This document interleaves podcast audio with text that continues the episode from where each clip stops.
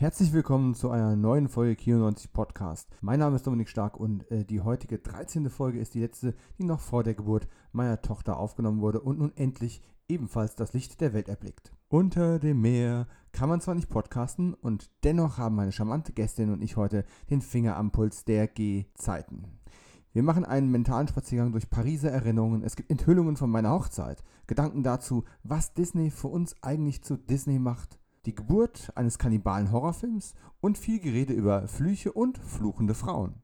Das alles und noch viel mehr gibt es in den nächsten knapp äh, zwei Stunden neben unserem eigentlichen Hauptthema auf die Ohren, Ariel, die Meerjungfrau. Wenn ihr heute zum ersten Mal eingeschaltet habt, vielen herzlichen Dank und ich hoffe, wir hören uns bei Gelegenheit und einer künftigen Sendung wieder. Wer die Sendung besonders toll fand, der darf mich das gerne auf den Social Medias unter Kio90 Podcast wissen lassen und oder wohlwollende Worte bei Apple Podcast oder der Podcast-App eurer Wahl hinterlassen. Noch mehr coolen und intimen Content gibt es auch auf Patreon unter patreon.com slash kino90podcast, wo ihr die Show und auch meine Arbeit unterstützen könnt. An dieser Stelle auch ein Shoutout an die größten Supporter Sebastian und Michael. Ein weiterer Riesen-Shoutout aber auch an meinen Freund Jens, der mir beim Schnitt und der Mischung dieser Sendung immer eine Riesenhilfe ist. So, jetzt aber genug der Einleitung. Wir haben einen spannenden Gast und ich möchte euch nicht länger warten lassen. Und in dem Sinne, auf zur Show unter dem Meer.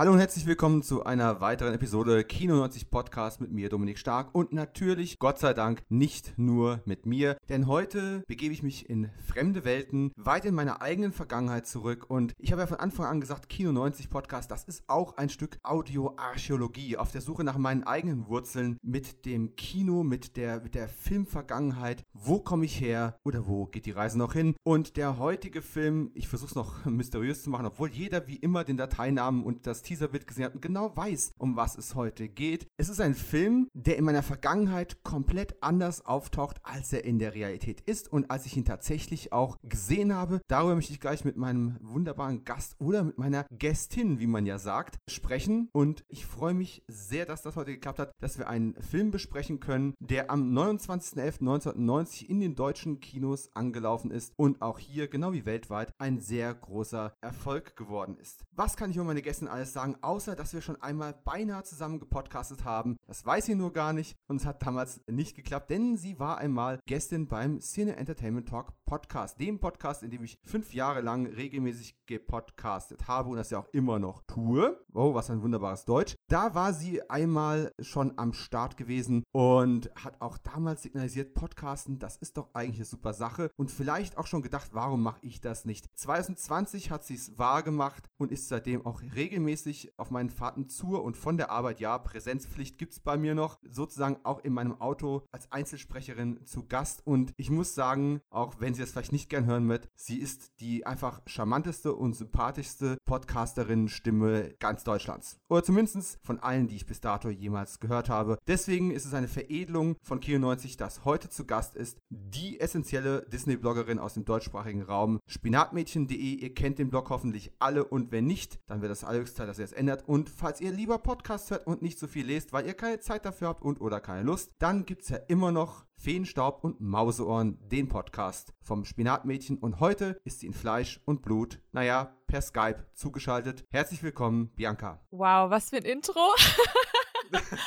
oh mein Gott, also da werde ich ja richtig rot. Wahnsinn. Äh, Dankeschön. Danke, dass, dass du mich auch eingeladen hast in deinen Podcast. Freue mich total drauf, weil ich halt auch voll das Kind der, der 90er bin und fand das schon immer sehr, sehr spannend, aber interessant, dass wir es fast tatsächlich beim CET-Podcast ja, zusammen gepodcastet hätten. Spannend. Ja, wusste ich gar es, nicht. Es war damals, es hat damals thematisch oder zeitlich nicht ganz gepasst. Der Podcast kam relativ kurzfristig und da habe ich dann einfach gedacht, ich habe in den letzten Jahren, bevor dieser Podcast aufgenommen worden ist, zu wenige aktuelle Disney-Filme gesehen. Und ich habe gedacht, na, bevor ich daneben liege, mhm. lasse ich doch lieber andere ran, die dann mehr Expertise haben, weil sie einfach aktuell ein Thema drin stehen.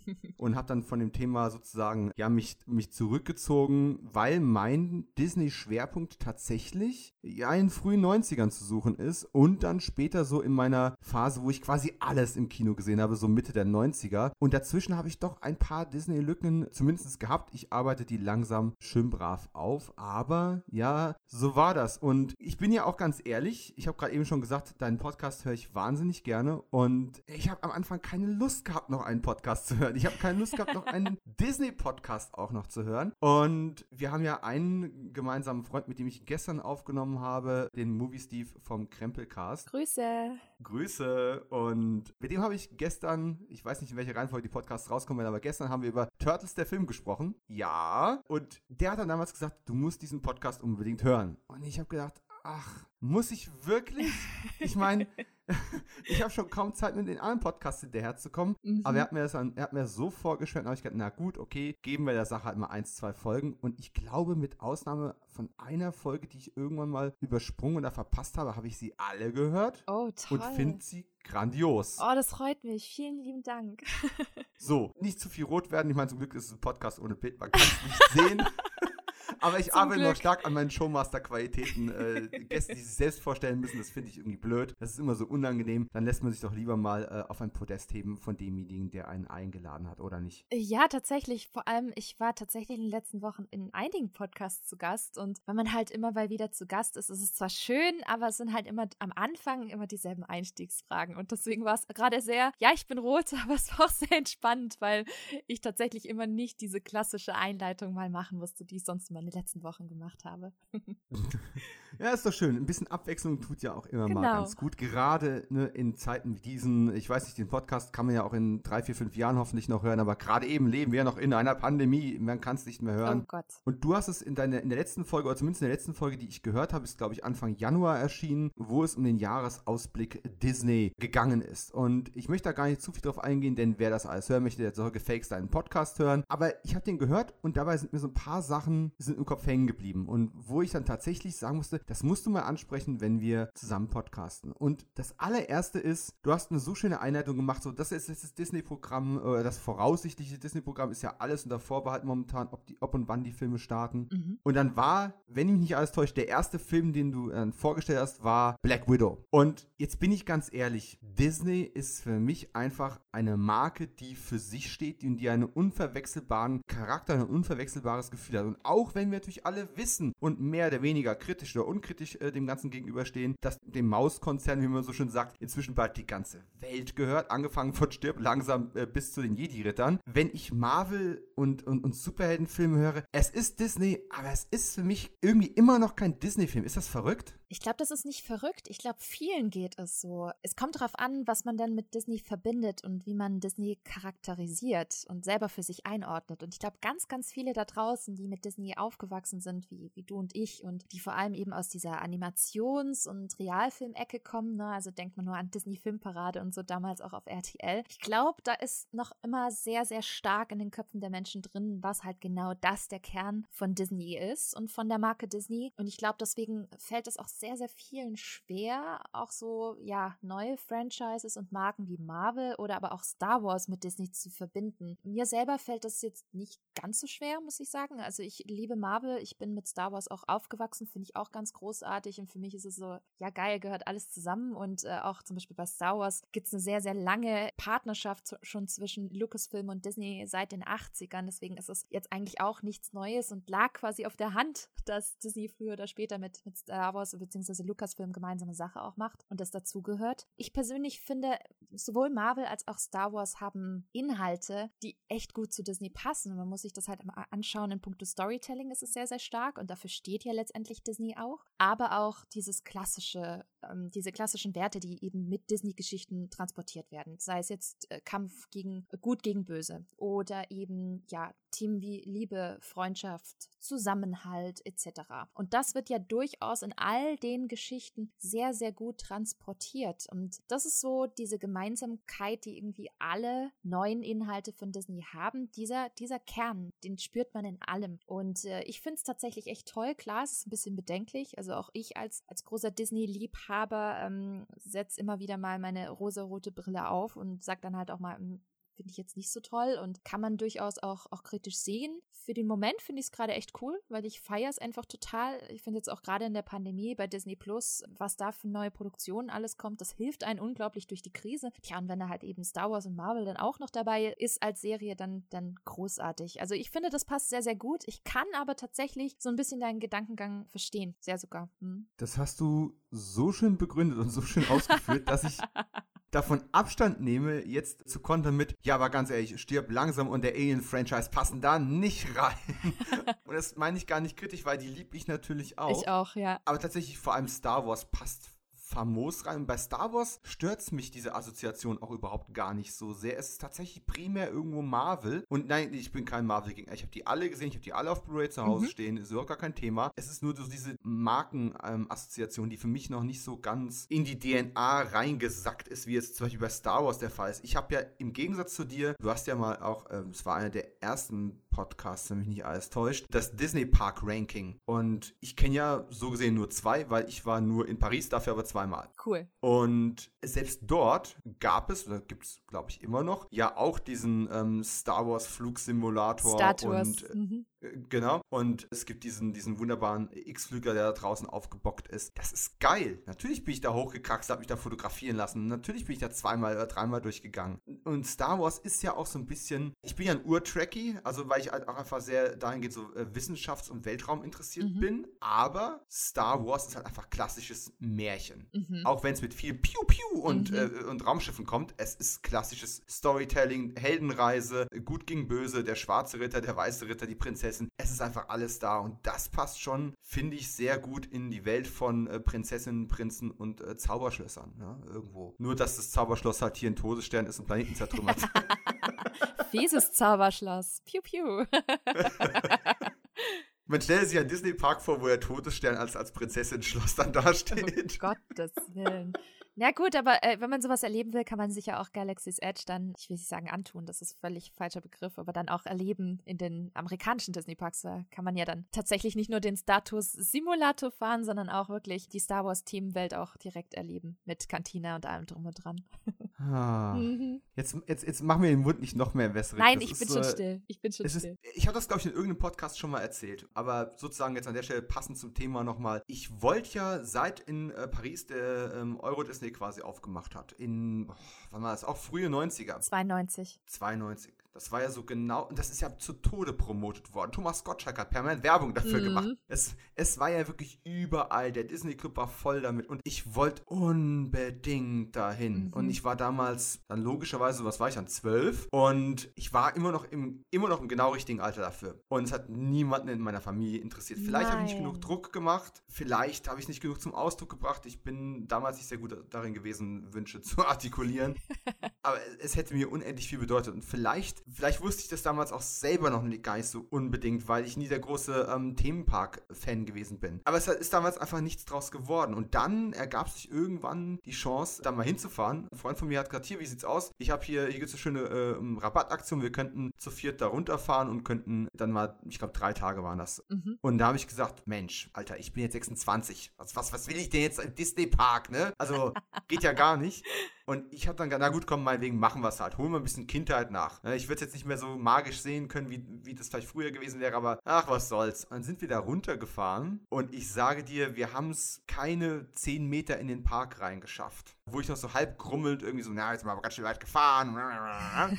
und, und, und, diese Kombination aus, ich nenne es jetzt abwertend Gedudel, aber es ist gar nicht bös gemeint. Mhm. Du, ne, du mhm. bekommst diesen Klangteppich, du bekommst, mhm. die, du bekommst die Klänge, die Gerüche, die Bilder, alle Sinne mhm. werden so befeuert, dass ich nicht in der Lage gewesen bin, meine Kindheit nachzuerleben, sondern ich war wieder ein Kind. Ich war ein 26 Jahre altes, zwölfjähriges Kind, das mit leuchtenden Augen durch Plastikkulissen Kulissen gelaufen ist und die Zeit seines Lebens hatte. Oh, da geht mir gerade wirklich das Herz auf. Also ich kann, ich kann das richtig nachvollziehen, weil das ist wirklich jedes Mal, wenn ich in einem Disney-Park bin, habe ich dieses Gefühl. Und das machen die verdammt gut, dieses Multisensorische, ne? Also dieses ja. Sehen, Fühlen, Riechen und, und Hören. Und gerade das Hören finde ich unglaublich wichtig und ganz, ganz toll. Das macht Disney großartig in seinen Parks. Also du musst nur eingeben, auch als Tipp an euch da draußen, Disneyland Paris Background Music oder Abkürzung für die Pros BGM. Du findest eine wahre Sammlung an genau diesen, ich sag's jetzt mal, Gedudel, ne? wo du wirklich die ganzen Soundtracks aus den Parks dir dann zu Hause anhören kannst. Und es ist tatsächlich so ein bisschen mein Futter während der Pandemie,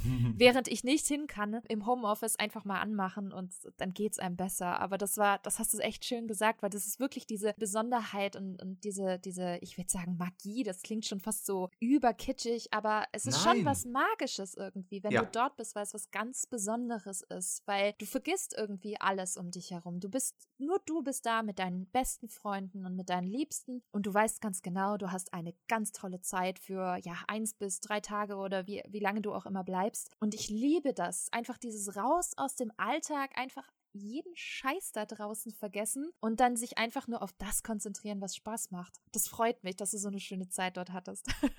Oh, oh, hatte ich wirklich. Und ich sag mal so, zwischenmenschlich, es war, war eine schwierige Konstellation, ne? Weil ähm, ein bester Freund, äh, beide äh, neu mit Freundinnen zusammen oh und jeder, jeder wollte was anderes machen. Man konnte sich nicht so ganz einigen, wo geht die Reise hin. Und trotz, trotzdem, dass dann ein bisschen angespannt auch war in der Gruppendynamik und trotzdem da so viele Dinge sind, die mich normalerweise abschrecken würden, etwas zu tun. Große Menschenansammlungen. Ja, auch vor Corona war ich da schon kein großer Fan mhm. von. Und äh, Kommerz und all diese Dinge. Und es, es war aber wirklich wie weggeblasen. Und ich meine, Eskapismus, von dem wir ja immer wieder gerne sprechen, den findet man ja unter anderem auch im Kino, aber selbst dort ist es schwer genug, die Zuschaueraufmerksamkeit für anderthalb bis zwei Stunden oder auch mal zweieinhalb Stunden wirklich zu binden. Sieht man ja immer wieder an den leuchtenden Handy-Displays im Kino. Mhm. Und hier schafft es dieser Park einfach, diese im Endeffekt, wenn man, wenn man zynisch sein wollte, Ansammlung von bemaltem Plastik und Plüsch schafft es einfach, dir eine Zeitreise für, für Körper, Geist und Seele zu verpassen. Und das muss man erstmal hinbekommen. Da, da, da, fällt mir nichts ein, wie ich das irgendwo sarkastisch oder ironisch irgendwo brechen kann. Mhm. Geht einfach nicht. Es, es, war eine wunderbare Erfahrung. Als ich dann äh, einige Jahre später meine, meine heutige Frau kennengelernt habe, sind wir dann auch nochmal zusammen in den Disney Park nach äh, Paris gefahren. Und ja gut, okay, ne, sie großer Achterbahnfahrer, ich so gar nicht.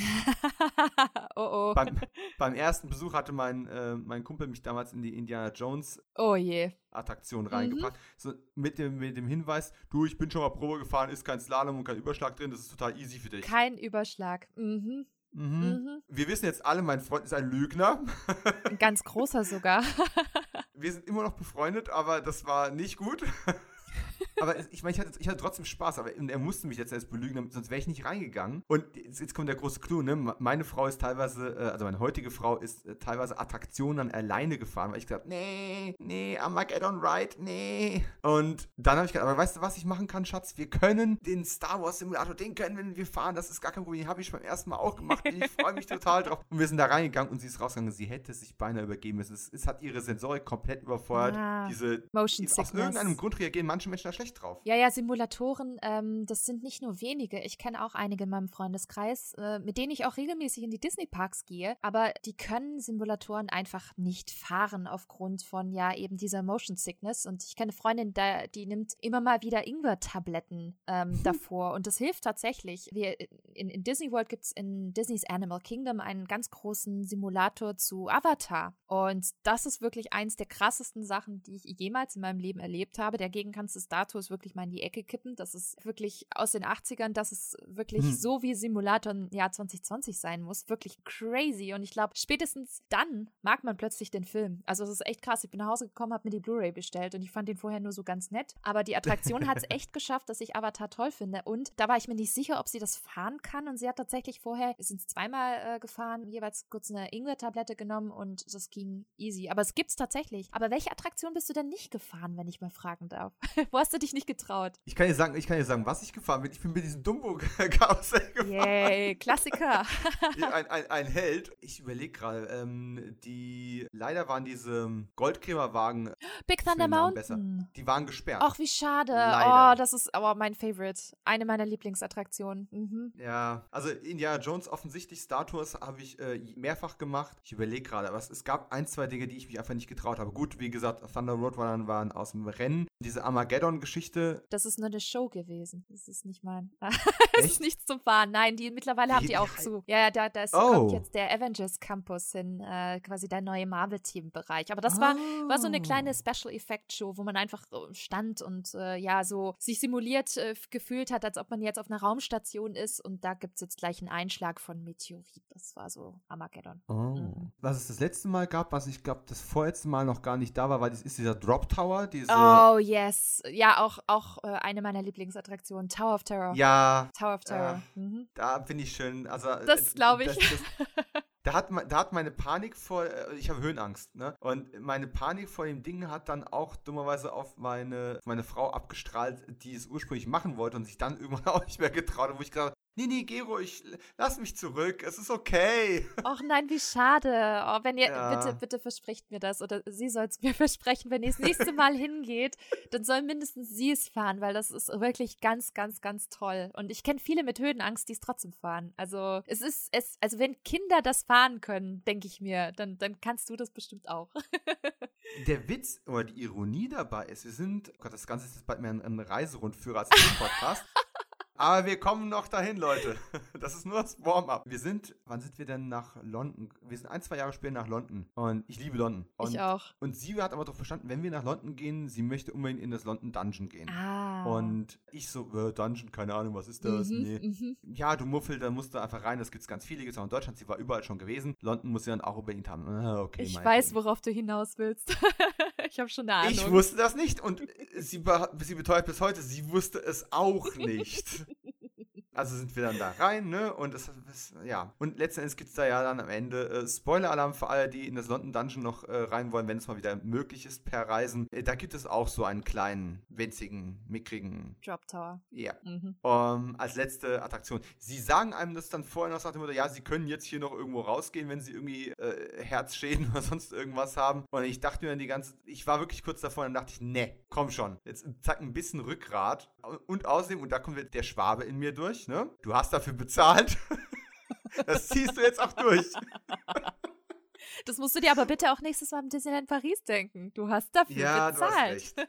Ja, aber das, das, Tolle, das Tolle oder das, das Schlechte am Disneyland Paris ist einfach, da gibt es so viel Auswahl. Mm. Es spielt keine Rolle, ob du irgendwas nicht machst oder irgendwas gesperrt ist, weil es ist noch so viel anderes da. Ja, und vor allem auch die ganzen Themenfahrten sind klasse, ne? Die Piraten allein schon, It's a Small World. Oh, da ja. gibt es so viele tolle Sachen zum Durchfahren, die wirklich echt sehr, sehr spektakulär sind und auch wirklich viel fürs Auge bieten. Das finde ich echt toll, ja. Ich werde es wahrscheinlich nie wie du nach Tokio schaffen, aber äh, Amerika wäre mal toll noch. Das äh, wäre so ein, so ein mittelfristiges Ziel. Aber ich, hey, ich wäre ja schon alleine happy, wenn ich es mal nach Paris schaffen würde. Mal gucken, äh, wenn wenn unser Sohn, äh, der, der, hätte auch jetzt schon Spaß daran, aber wir, wir, kriegen demnächst ein zweites Kind und dann müssen wir mal gucken, wann wir da wieder, äh, nicht nur wegen Corona, sondern auch insgesamt äh, sozusagen als Gruppe reisefähig sind. Aber ja, als, das als letzte steht Frage, warum sagst du, du kommst eher nach, äh, also du kommst eher nach Amerika vielleicht hin, als jetzt nach Tokio? Das wundert mich so ein bisschen. Ich glaube, das ist auch viele, viele denken, das ist ah, zum einen, ach, einfacher und näher und vielleicht günstiger. Dabei ist es mm. genau andersrum. Also Tokio ist ist ein bisschen weiter weg, ja, aber ob du jetzt zum Beispiel nach LA fliegst oder eben nach Tokio, macht ehrlich gesagt keinen Unterschied. Und es ist günstiger. Und es ist als Deutscher viel besser handelbar. Man glaubt es kaum als, als die USA, finde ich. Ha. Gut, hätte ich jetzt tatsächlich äh, in meiner Naivität auch nicht gedacht. Das ist tatsächlich mit einer der Aspekte gewesen. Gut, klar, die Flugzeit auch, weil Überraschung natürlich habe ich auch Flugangst. Ist ja logisch. Yay. Ach Gott.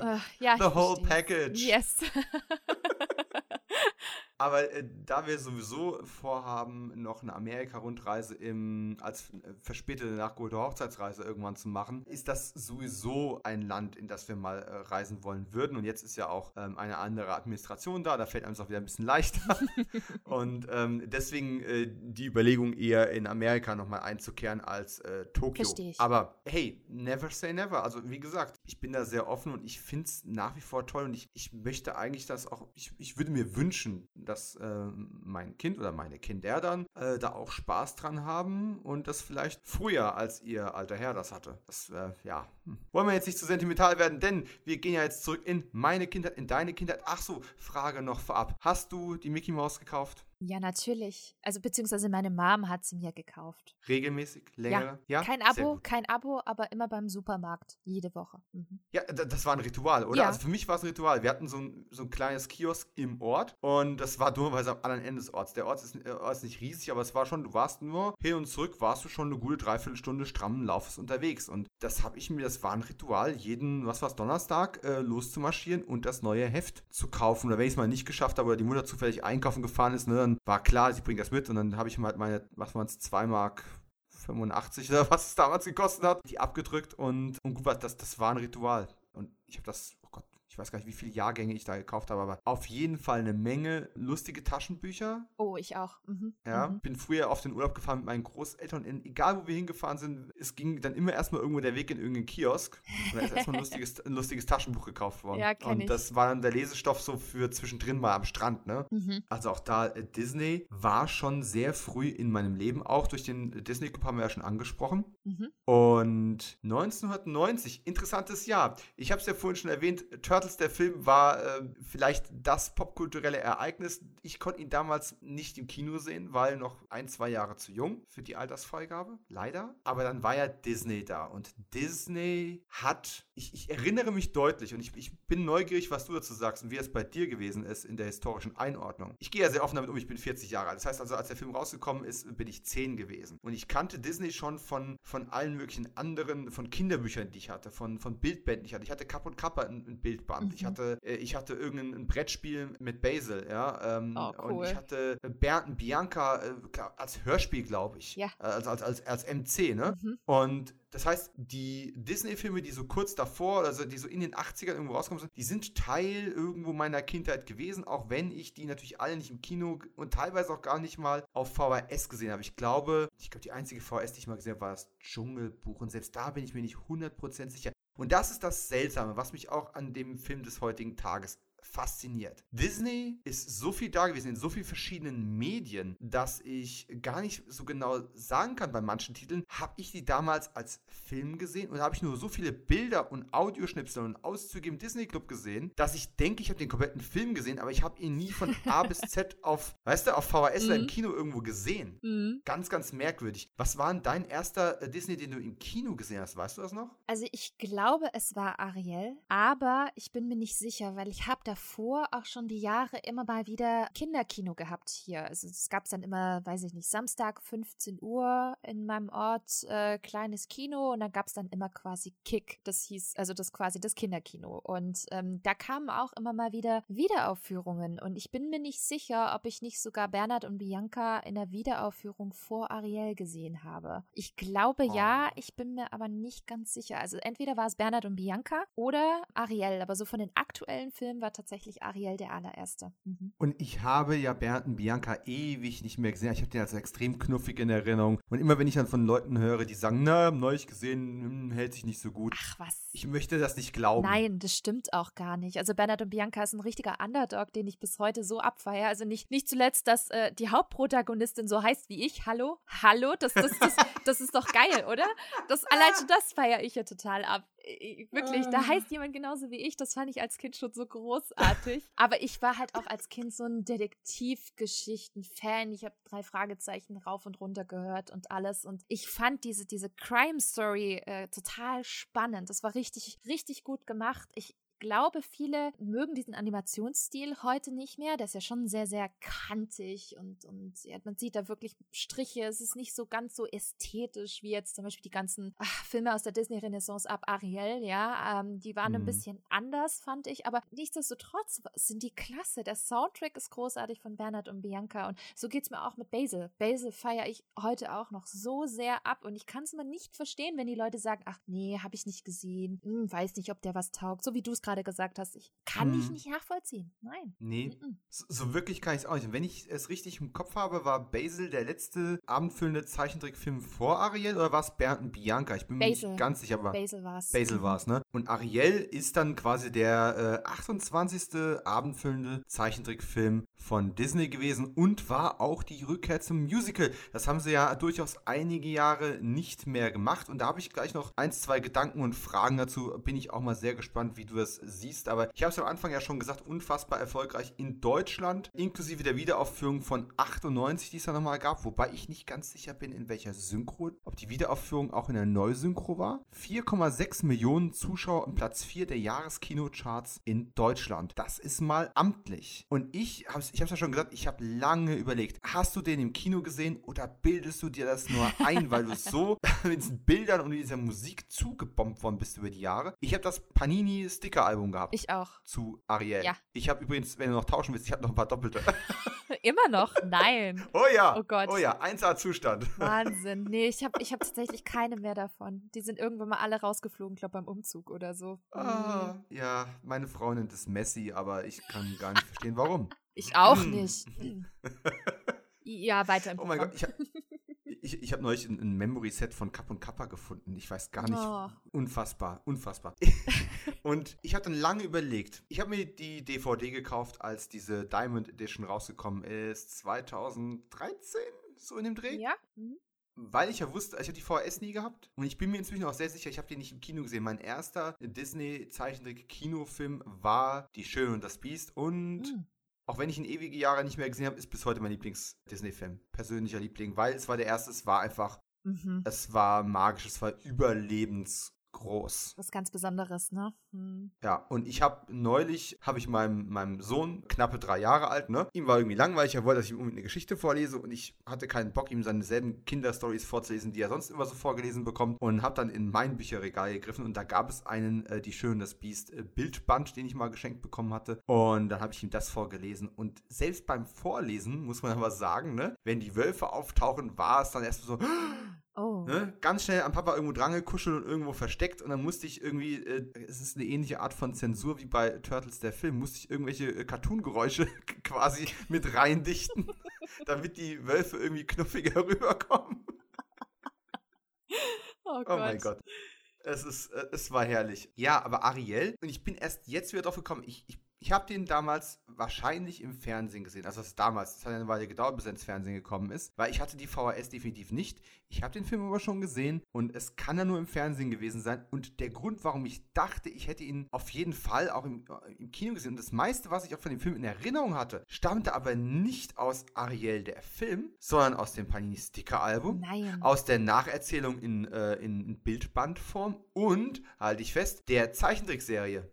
Stimmt, genau. genau. Weil die ist ja auch, ich glaube, im Disney Club auch rauf und runter gespielt worden. Ja, genau. Und auch auf äh, Super RTL später. Ich weiß nicht, ob sie auch, glaube ich, auf RTL lief. Ich glaube auch, weil der Disney Club ist ja dann transferiert worden ähm, aufgrund ja. der rechte Problematik, beziehungsweise Lizenzen dann an, an RTL gewandert. Und da haben sie, glaube ich, Ariel auch schon gezeigt gehabt. Mhm. Also hat mich komplett, ich, ich habe dieses Intro auf YouTube jetzt nochmal gesucht gehabt, habe das Intro und gedacht, verdammt, ja, das ist es, was du die ganze Zeit mit Ariel Ach, im Kopf was? hattest. Und völlig irre. Die, diese Serie und der Film und die Erinnerung daran, das ist alles irgendwie zu einem Wust miteinander verschmolzen. Ist mir jetzt erst aufgefallen, als ich in Vorbereitung auf diesen Podcast quasi den Film zum ersten Mal seit, ja, keine Ahnung, 25 Jahren gesehen Wahnsinn. habe.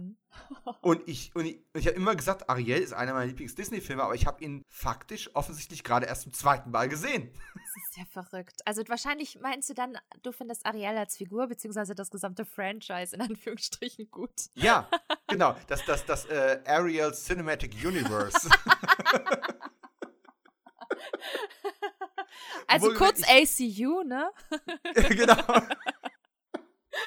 wohlgemerkt, ich kenne keine der beiden äh, Fortsetzungsfilme. Äh, ähm, besser so. Aber, aber, um zu unterstreichen, dass ich jetzt hier keinen Witz mache und den Film künstlich hochreibe, wir hatten tatsächlich sehr, sehr lange unseren Hochzeitstanz, den Eröffnungstanz für unsere Hochzeitsfeier, auf versucht auf Under the Sea zu trimmen. Okay. Weil ich einfach diesen Song, so, diese Musical-Nummer finde ich so wahnsinnig gut, mhm. richtig mitreißend. Aber wir haben dann einfach auch festgestellt, übrigens unter Tanzanleitung von besagtem Freund, der mich in den erst, zum ersten Mal in Disney Park geschleift hat, wir haben festgestellt, darauf kannst du nicht gescheit. Nee, m -m. es funktioniert nicht. Der Rhythmus äh, läuft nicht ganz so gut. Aber hey, äh, immerhin äh, Oscar-prämierter Song, ne? Also, richtig. Mhm. Und wir haben ihn auch an dem Abend vom DJ äh, spielen lassen, so äh, kontextfrei einfach. Und ja, kleine Einblicke in unsere Hochzeitsfeier. Es wurde dann tatsächlich Beauty and the Beast. Passt ja auch besser, finde ich. Mut zur Selbstironie, ne? Mhm. Ah. Ja, gut. nee, aber auch vom, vom Rhythmus her, dazu kann man halt auch letztendlich besser tanzen, ne? finde ich. Absolut, ja. absolut. Ich habe mir ein paar, Notizen, ein paar Notizen gemacht, als ich den Film jetzt hier in der letzten Woche geschaut habe. Und ich würde die jetzt einfach mal so chronologisch durchgehen. Äh, das sind vielleicht noch ein paar nette ähm, Anhaltspunkte auch und auch ein paar Fragen, die sich mir beim, beim Sehen gestellt mhm. haben. Aber erstmal vorab, wenn du, ohne jetzt das Fazit vorwegnehmen zu wollen, aber wenn du den so einordnen wirst, schafft es Ariel in deine Top 10 der Disney-Filme? Wow, Top 10? Also ich habe hab sogar für mich versucht mal zu gucken, wie meine Top 5 denn aussehen würde und ich könnte sie nicht uh. festmachen. Ich finde es unglaublich schwierig, bei so vielen Disney-Filmen sich irgendwie darauf zu versteifen. Ich würde spontan sagen, ja, aber wenn, dann am unteren Ende der Top 10. Nicht mhm. ganz so weit oben. Ich habe ja mal gespickt, ne? Dein Lieblings-Disney-Film ist Ratatouille, stimmt das noch? Tatsächlich, ja. Ist ein wahnsinnig guter Film, habe ich auch im Kino gesehen und ich liebe den. Und mhm. ich habe mir vom ersten oder zweiten Trip ins, äh, äh nach Paris habe ich mir auch als ein Plüsch-Remis mitgenommen. Das musste sein. Ach, großartig. Ja, habe ich auch tatsächlich zu Hause. Ich mein, du, ja. du, bist in Paris, weißt du? Und ja, klar, es muss sein. Es gehört dazu. es gehört dazu, um das Klischee zu erfüllen. ja, ja. Man muss auch mal ein Baguette gegessen und Rotwein getrunken haben in Paris. Oh, oh lala. äh, oh lala. Und ja, witzige Geschichte. Wir sind dann irgendwann auf der, auf dem, auf der Heimreise von äh, Disney Park, sind wir quasi nochmal so kurz durch, spontan durch Paris durchgefahren. War gar nicht geplant. Haben dann noch Mittagessen dort eingenommen und ich ein Baguette bestellt. Meine damalige Freundin ein Baguette bestellt. Mein Kumpel und seine Freundin Frankfurter Würstchen. Ja, wir sitzen also unter dem Eiffel Tower und essen Frankfurter Würstchen. Deutscher geht's auch nicht mehr. Das ist schon sehr deutsch. das ist sehr deutsch. Also Ariel, ich habe schon gesagt, 25 Jahre locker nicht mehr gesehen und ich war an vielen Stellen sehr überrascht. Mhm. Das möchte ich schon mal vorwegnehmen. Mhm. Gleich die erste Aufnahme und äh, muss man wirklich sagen, auch sehr, sehr meisterlich gemacht, wenn man mhm. über das Konzept mal nachdenkt. Es ist ein Film, der zu einem gewissen Teil oder seinen Schwerpunkt und seine Seele ja irgendwo unter dem Meer hat. Buchstäblich und auch gesanglich. Und du beginnst den Film mit einem Shot über den Wolken, wo die Freiheit wohl grenzenlos ist. Du hast Vögel und gehst dann von diesen Vögeln auf die Delfine im Meer, dann auf ein Boot zu den Menschen und von diesen Menschen wieder ins Meer hinab, wenn der, wenn der Fisch ihnen quasi buchstäblich vom, vom Haken springt. Und du wirst auf einmal in ähm, über, du bekommst quasi eine übergeordnete, Anführungszeichen, Gottperspektive, gehst dann auf, auf das menschliche Niveau, wo du dich normalerweise als Mensch eben befindest und assoziierst und wirst dann in eine ganz andere Welt reingeschmissen. Und das fand ich tatsächlich einen sehr, sehr starken Auftakt, auch wenn ich erstmal überrascht oder schockiert war, denn es ist mein erster Trip zurück in die Disney-Vergangenheit seit sehr langer Zeit gewesen und ich bin inzwischen einfach ein, ich mache mal Anführungszeichen, Zeichentrick-Niveau wie bei Ratatouille gewohnt. Und da liegen halt schon Welten, Weltmeere dazwischen, wie damals noch animiert worden ist. Wobei, ich glaube, da müsstest du eher vergleichen mit einer der neuesten gezeichneten, handgezeichneten Filme, weil ich würde nicht sagen von Niveau, es ist einfach eine andere Technik. Also ich würde zum ja. Beispiel nie sagen, oh, wenn ich jetzt die Wahl hätte zwischen handgezeichnet und CGI, dann kann ja nur CGI besser sein, weil das ist so modern. Das würde ich, ich glaube, so weit würde ich mich niemals aus dem Fenster lehnen, weil dann müsstest du auch sagen, ja, nee, ich finde jetzt CGI besser als Stop Motion und ich finde Stop Motion hat ja auch total seine Daseinsberechtigung. Ne? Stop Motion ist so viel besser großartig. Und ich liebe zum Beispiel eigentlich alle Stile. Ich finde es unglaublich schade, kann man ja an der Stelle mal sagen, dass Disney da nach Küss den Frosch nicht mehr weitergemacht hat, zu zeichnen. Wer weiß mhm. aber, ob da nicht vielleicht doch was kommt. Man hat ja gesehen, der neueste Pixar-Short auf Disney Plus, Borrow, übrigens ganz, ganz toll, ist handgezeichnet. Das finde ich ganz, ganz toll. Und vielleicht ist es schon so ein kleines, ja, man, man hat ja auch immer wieder gehört in den letzten äh, sechs, sieben Monaten, dass Disney das nicht komplett ausschließt, dass sie nicht doch wieder zurück wollen. Und das finde ich ganz, ganz toll Troll, aber ich weiß, was du meinst. Ich finde Ariel in puncto Zeichenstil, wenn du dir das mal anschaust, was die Jahre danach noch gekommen ist, ne? Also über Schön und mhm. das Biest, Aladdin, König der Löwen, auch der Zeichenstil und die Qualität hat sich immer weiterentwickelt. Und wenn ich das jetzt vergleiche mit zum Beispiel Küss den Frosch oder auch schon Aladdin, was ja nur, glaube ich, dann zwei, drei Jahre später kam, ist das schon nochmal was anderes. Also da gab es auch für mich, ich habe es gestern ganz frisch noch mal geguckt gehabt, schon ein paar Szenen, wo ich gemerkt habe, oh, das ist aber ein bisschen, bisschen grob animiert. Mhm. Ne? Also es ist schon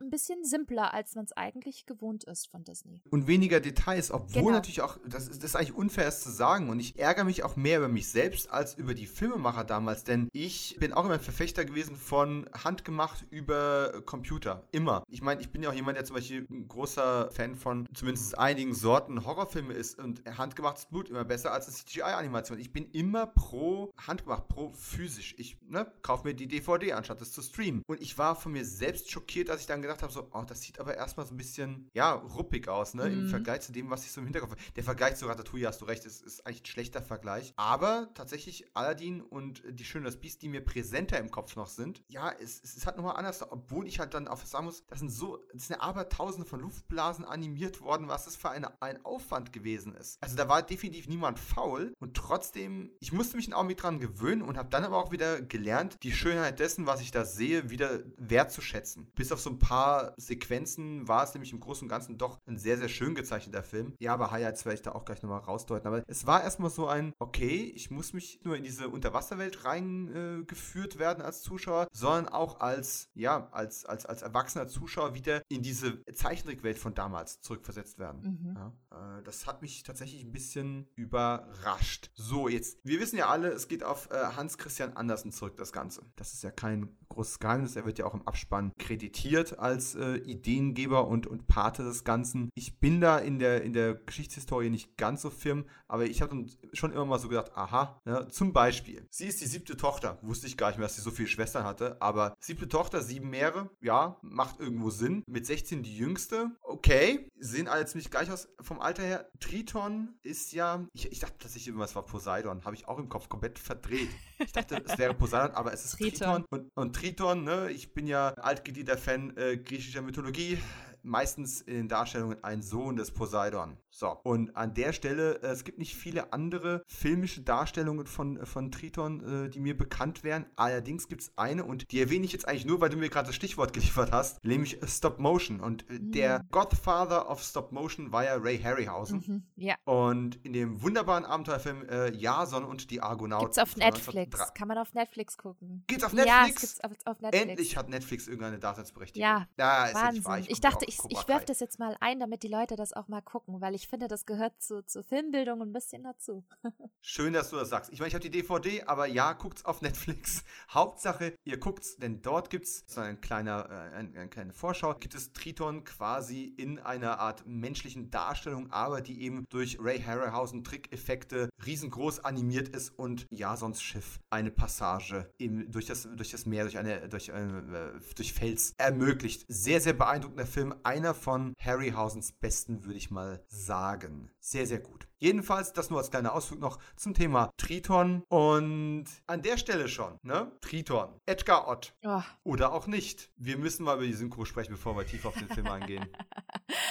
uh, es kann nur eine geben. Es kann es, nur eine geben. Es kann nur eine geben. Habe ich jahrelang gesagt. Und für alle, die es vielleicht nicht wissen, es gab damals eine Kinosynchronisation, die quasi für alle, die mit dem Film in der ursprünglichen Fassung aufgewachsen sind, sozusagen die essentielle, logischerweise Erstkontakt Synchronfassung des Films ist. Logischerweise gibt es die englische Originalfassung und dann gab es für die, ich vermute mal auch Wiederaufführung, aber auch für den VHS-Release 1998 gab es eine neue Synchronisation. Die, und das muss man ja der ganzen Sache zugute halten, zwar nicht 100% werkgetreu ist, aber werkgetreuer ist an, also in Bezug auf die englische Originalsynchro, also Originalsprachfassung, als es die Erstsynchro war. Und ich habe die DVD jetzt hier angeschaut mit beiden Synchrofassungen drauf. Ich habe also extra so lange gewartet, bis es eine VÖ gibt mit beiden Fassungen drauf. Habe die reingelegt, habe den Film angeschaltet und ich habe tatsächlich, jetzt hau mich nicht, ich habe einen Moment gebraucht, um zu merken, dass der Autostart mit der Neusynchro ist. Mhm. Weil die ist ja nicht schlecht. Das sind gute Sprecher, das ist gut gemacht. Erst als es dann an den Gesang ging, habe ich gedacht, nee, es kann nicht stimmen. Und auch Edgar Ott hat mir irgendwie gefehlt als Triton.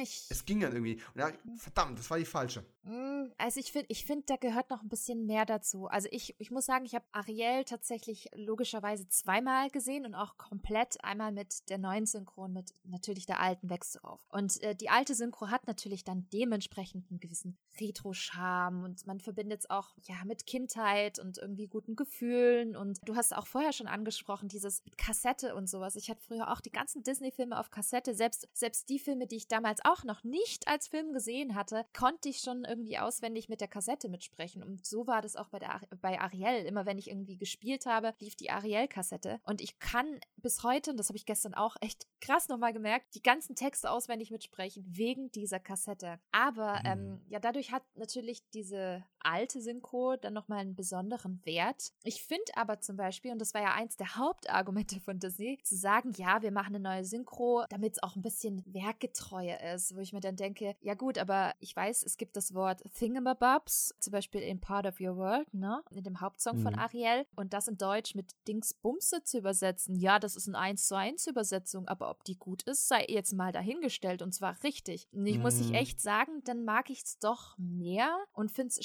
charmanter, wenn man echt es ein bisschen freier übersetzt. Klar merkt man der alten Übersetzung auch noch so ein bisschen seinen 90er-Charme an. Hier und da war es ja auch nicht ganz so, also schon ein bisschen holpriger an manchen Stellen. Aber wenn ich das insgesamt vergleiche, ist es echt ein großer Unterschied. Ich mochte zum Beispiel auch die Singstimme in, in der 98er-Fassung von Ariel nicht. Ähm, das ist überhaupt nicht mein Fall. Das tut mir wirklich leid. Ich habe es echt versucht und Ute Lemper ist zwar jetzt auch nicht ideal, wenn man es zum Beispiel vergleicht mit der wunderbaren Originalstimme von, von Ariel, Jodie Benson in dem Fall. Die macht das ganz, ganz toll. Aber ich, ich komme mit der einfach nicht klar. Ich komme mit der nicht klar, weil sie einfach viel zu nah am Original ist. Sich dadurch wieder äh, Begrifflichkeiten ergeben, wo du denkst, Gott, das ist einfach nur plump und das ist nicht elegant übersetzt. Und dann halt, wie gesagt, auch nochmal die, die Stimmen. Also ich meine auch Sebastian. Äh, ja, äh, Ron Williams ist ja ganz okay und ist ja schon ganz gut, aber für mich kommt nichts an Joachim Kemmer ran. Und Joachim Kemmer war halt eben auch ein Urgestein in der äh, ja, Disney-Synchronisationswelt. Äh, hat ja auch Jafar gesprochen und äh, noch viele viele andere. Und das finde ich schon irgendwie was, was ganz Besonderes, dann auch dieses Zeitdokument sich so anzuschauen, wie es eben damals gemeint war. Und das sind so viele Filme. Deswegen bin ich generell immer nie so der große Fan von, von Neusynchros. Also kein Fan von der 98er-Fassung. Nee.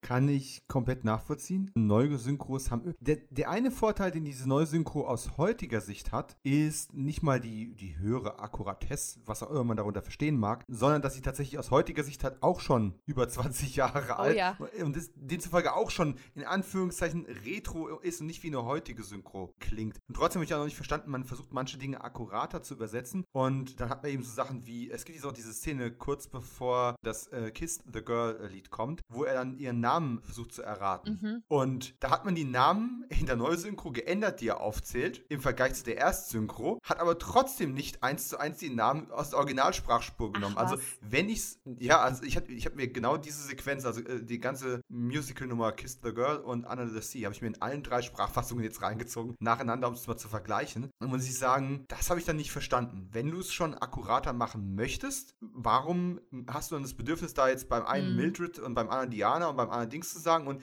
dann aber halt nicht eben eins zu eins die Namen? Es sind doch nur Namen. Und es waren jetzt auch keine so außergewöhnlichen Namen dabei, dass man die im Deutschen nicht verwenden könnte mhm. oder irgend sowas. Habe ich nicht verstanden. Ganz kuriose Begegnung hatte ich vor zwei Jahren. Ich war vor zwei Jahren Zum Filmfestival eingeladen. Und zwar sollte ich dort als Laudator den Preis für das Lebenswerk äh, überreichen an äh, Lindsay Wagner, die 7 Millionen Dollar Frau. Und auf diesem Festival war auch ein Gast gewesen, Ron Williams. Mhm. Und so hatte ich die Gelegenheit, mit Ron Williams mal hier und da ein wenig abzuhängen, in Anführungszeichen, und auch abends mal nach dem Abendessen mal eine Runde zu plaudern. Sehr, sehr lustige, unterhaltsame Stunden, die wir da verbracht haben. Und ich habe eins und eins nicht zusammengezählt, bis er irgendwann angefangen hat und hat dann quasi zu später Stunde auch den Sebastian noch gemacht. Ach was. Und ich dachte die ganze Zeit nur, ja, ich habe irgendwo gelesen, dass er in Ariel den Sebastian gemacht hat. Ich hatte das aber irgendwie nicht tiefer verfolgt. Und er hat das toll gemacht, es war charmant, es war ein lustiger Abend. Aber ich dachte irgendwie, das passt doch nicht. Und erst dann, Monate später, ist mir klar geworden, natürlich passt das nicht. Weil er ist der Sebastian aus der Neusynchro, nicht der Sebastian, den ich kenne. War mir im, im Rückblick total unangenehm, dass ich so blöd war, das nicht gemerkt und nicht eins zu eins zusammengezählt zu haben. Aber es war sehr, sehr kurios. Also Ron Williams, cooler Typ, gar keine mhm. Frage. Aber ja, das Original ist da schon vielleicht nicht originalgetreuer, aber origineller. Das stimmt. Oh, das hast du schön gesagt. Sehr schön. Mhm. Autor. Manchmal fallen mir solche Sachen einfach rein.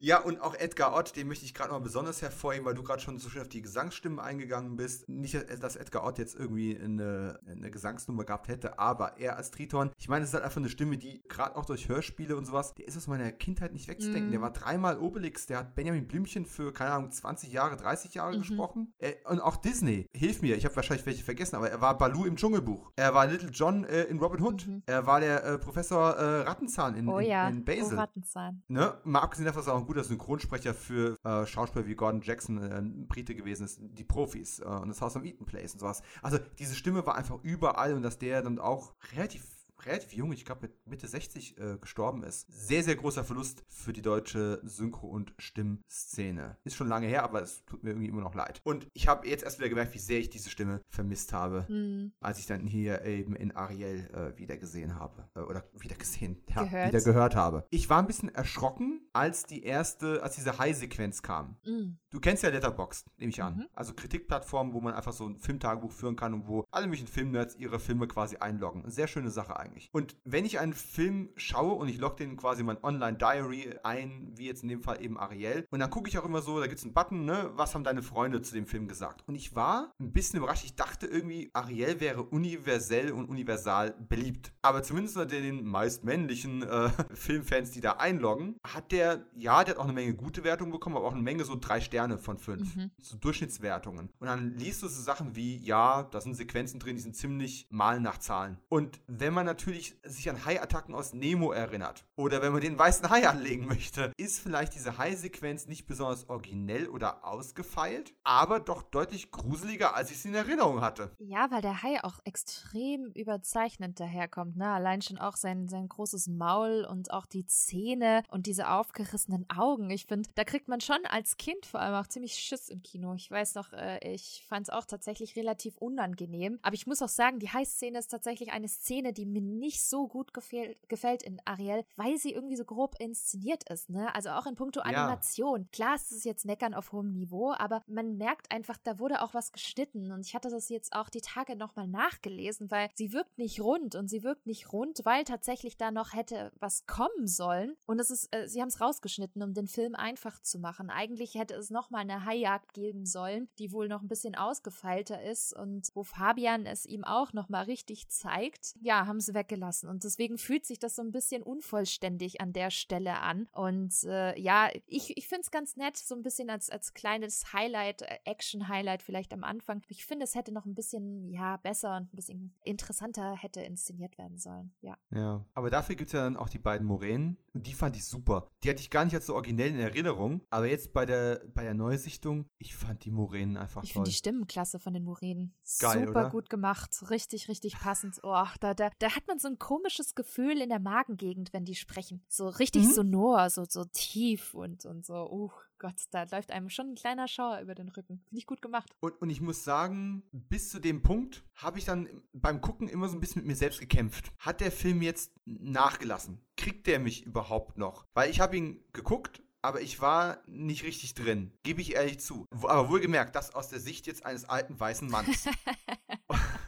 Und muss man ja immer dazu sagen. Und der Beweis, dass ich komplett auf dem Holzweg war und dass ich nur eine Weile gebraucht habe, um mich wieder zu resetten, war dann das erste Lied von Ariel. Wenn sie in ihrem Versteck ihren, ihren Schatz, ja, nicht präsentiert, das ist ja das falsche Wort, aber wenn sie sich quasi zu ihm zurückzieht mhm. und als sie dann anfängt zu singen und performt und ihre Sehnsüchte ausdrückt und das habe ich gespürt. Und ich bin keine 16-jährige Meerjungfrau. Aber ich fand das super, weil irgendwelche Wünsche und Sehnsüchte, egal wie alt du bist, egal wo du herkommst, mhm. hast du immer. Und du klammerst dich an irgendwelche Dinge als Ersatzbefriedigung, weil du das eine eben nicht hast, was du haben möchtest, egal ob es gut ist oder nicht. Und das, das ist so universell und es ist auch sehr schön gesungen und vor allem muss ich auch sagen, Ariel an der Stelle mit am bezauberndsten gezeichnet. Da sind ein paar mhm. unglaublich schöne Aufnahmen von ihr drin, auch wenn sie so, so rückwärts runterfällt und die, und die Haare im Wasser oh, so ja. schön äh, mitschwimmen.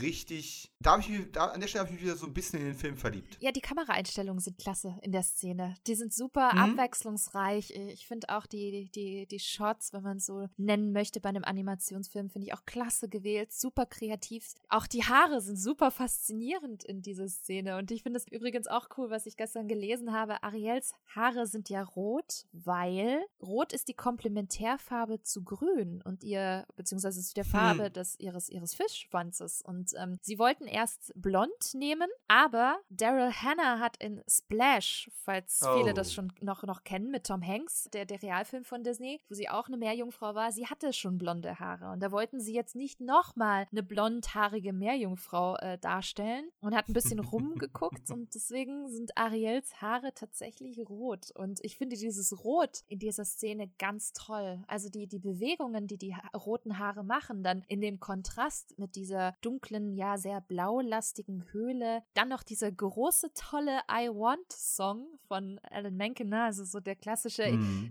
typische Disney-Song, wo man rausposaunt, oh, ich möchte jetzt dies, ich möchte jetzt das, meine größten Wünsche und Träume. Und ich finde schon, das macht diese Szene wirklich ganz besonders. Und ich, für mich ist der Song und die Szene auch eine der besten in einem Disney-Musical-Animationsfilm. Wirklich ganz toll umgesetzt. Mhm. Unterschreibe ich voll. Also wenn ich noch mit verhaltener Begeisterung da sitze und ich bekomme auf einmal Gänsehaut, dann ist das ein sicheres Zeichen, dass irgendjemand da seinen Job richtig, richtig gut gemacht hat. Und finde ich lustig, dass du jetzt gerade Splash noch mit ins Wasser wirfst, weil ja, den Film habe ich mal gesehen vor unendlich langer Zeit und ich werde auf ewig behaupten können, ich habe ihn quasi noch ohne, ja, wie soll ich sagen, äh, bedeckte Haut gesehen. Der große ne? Disney Plus also Skandal, also, ja, ja.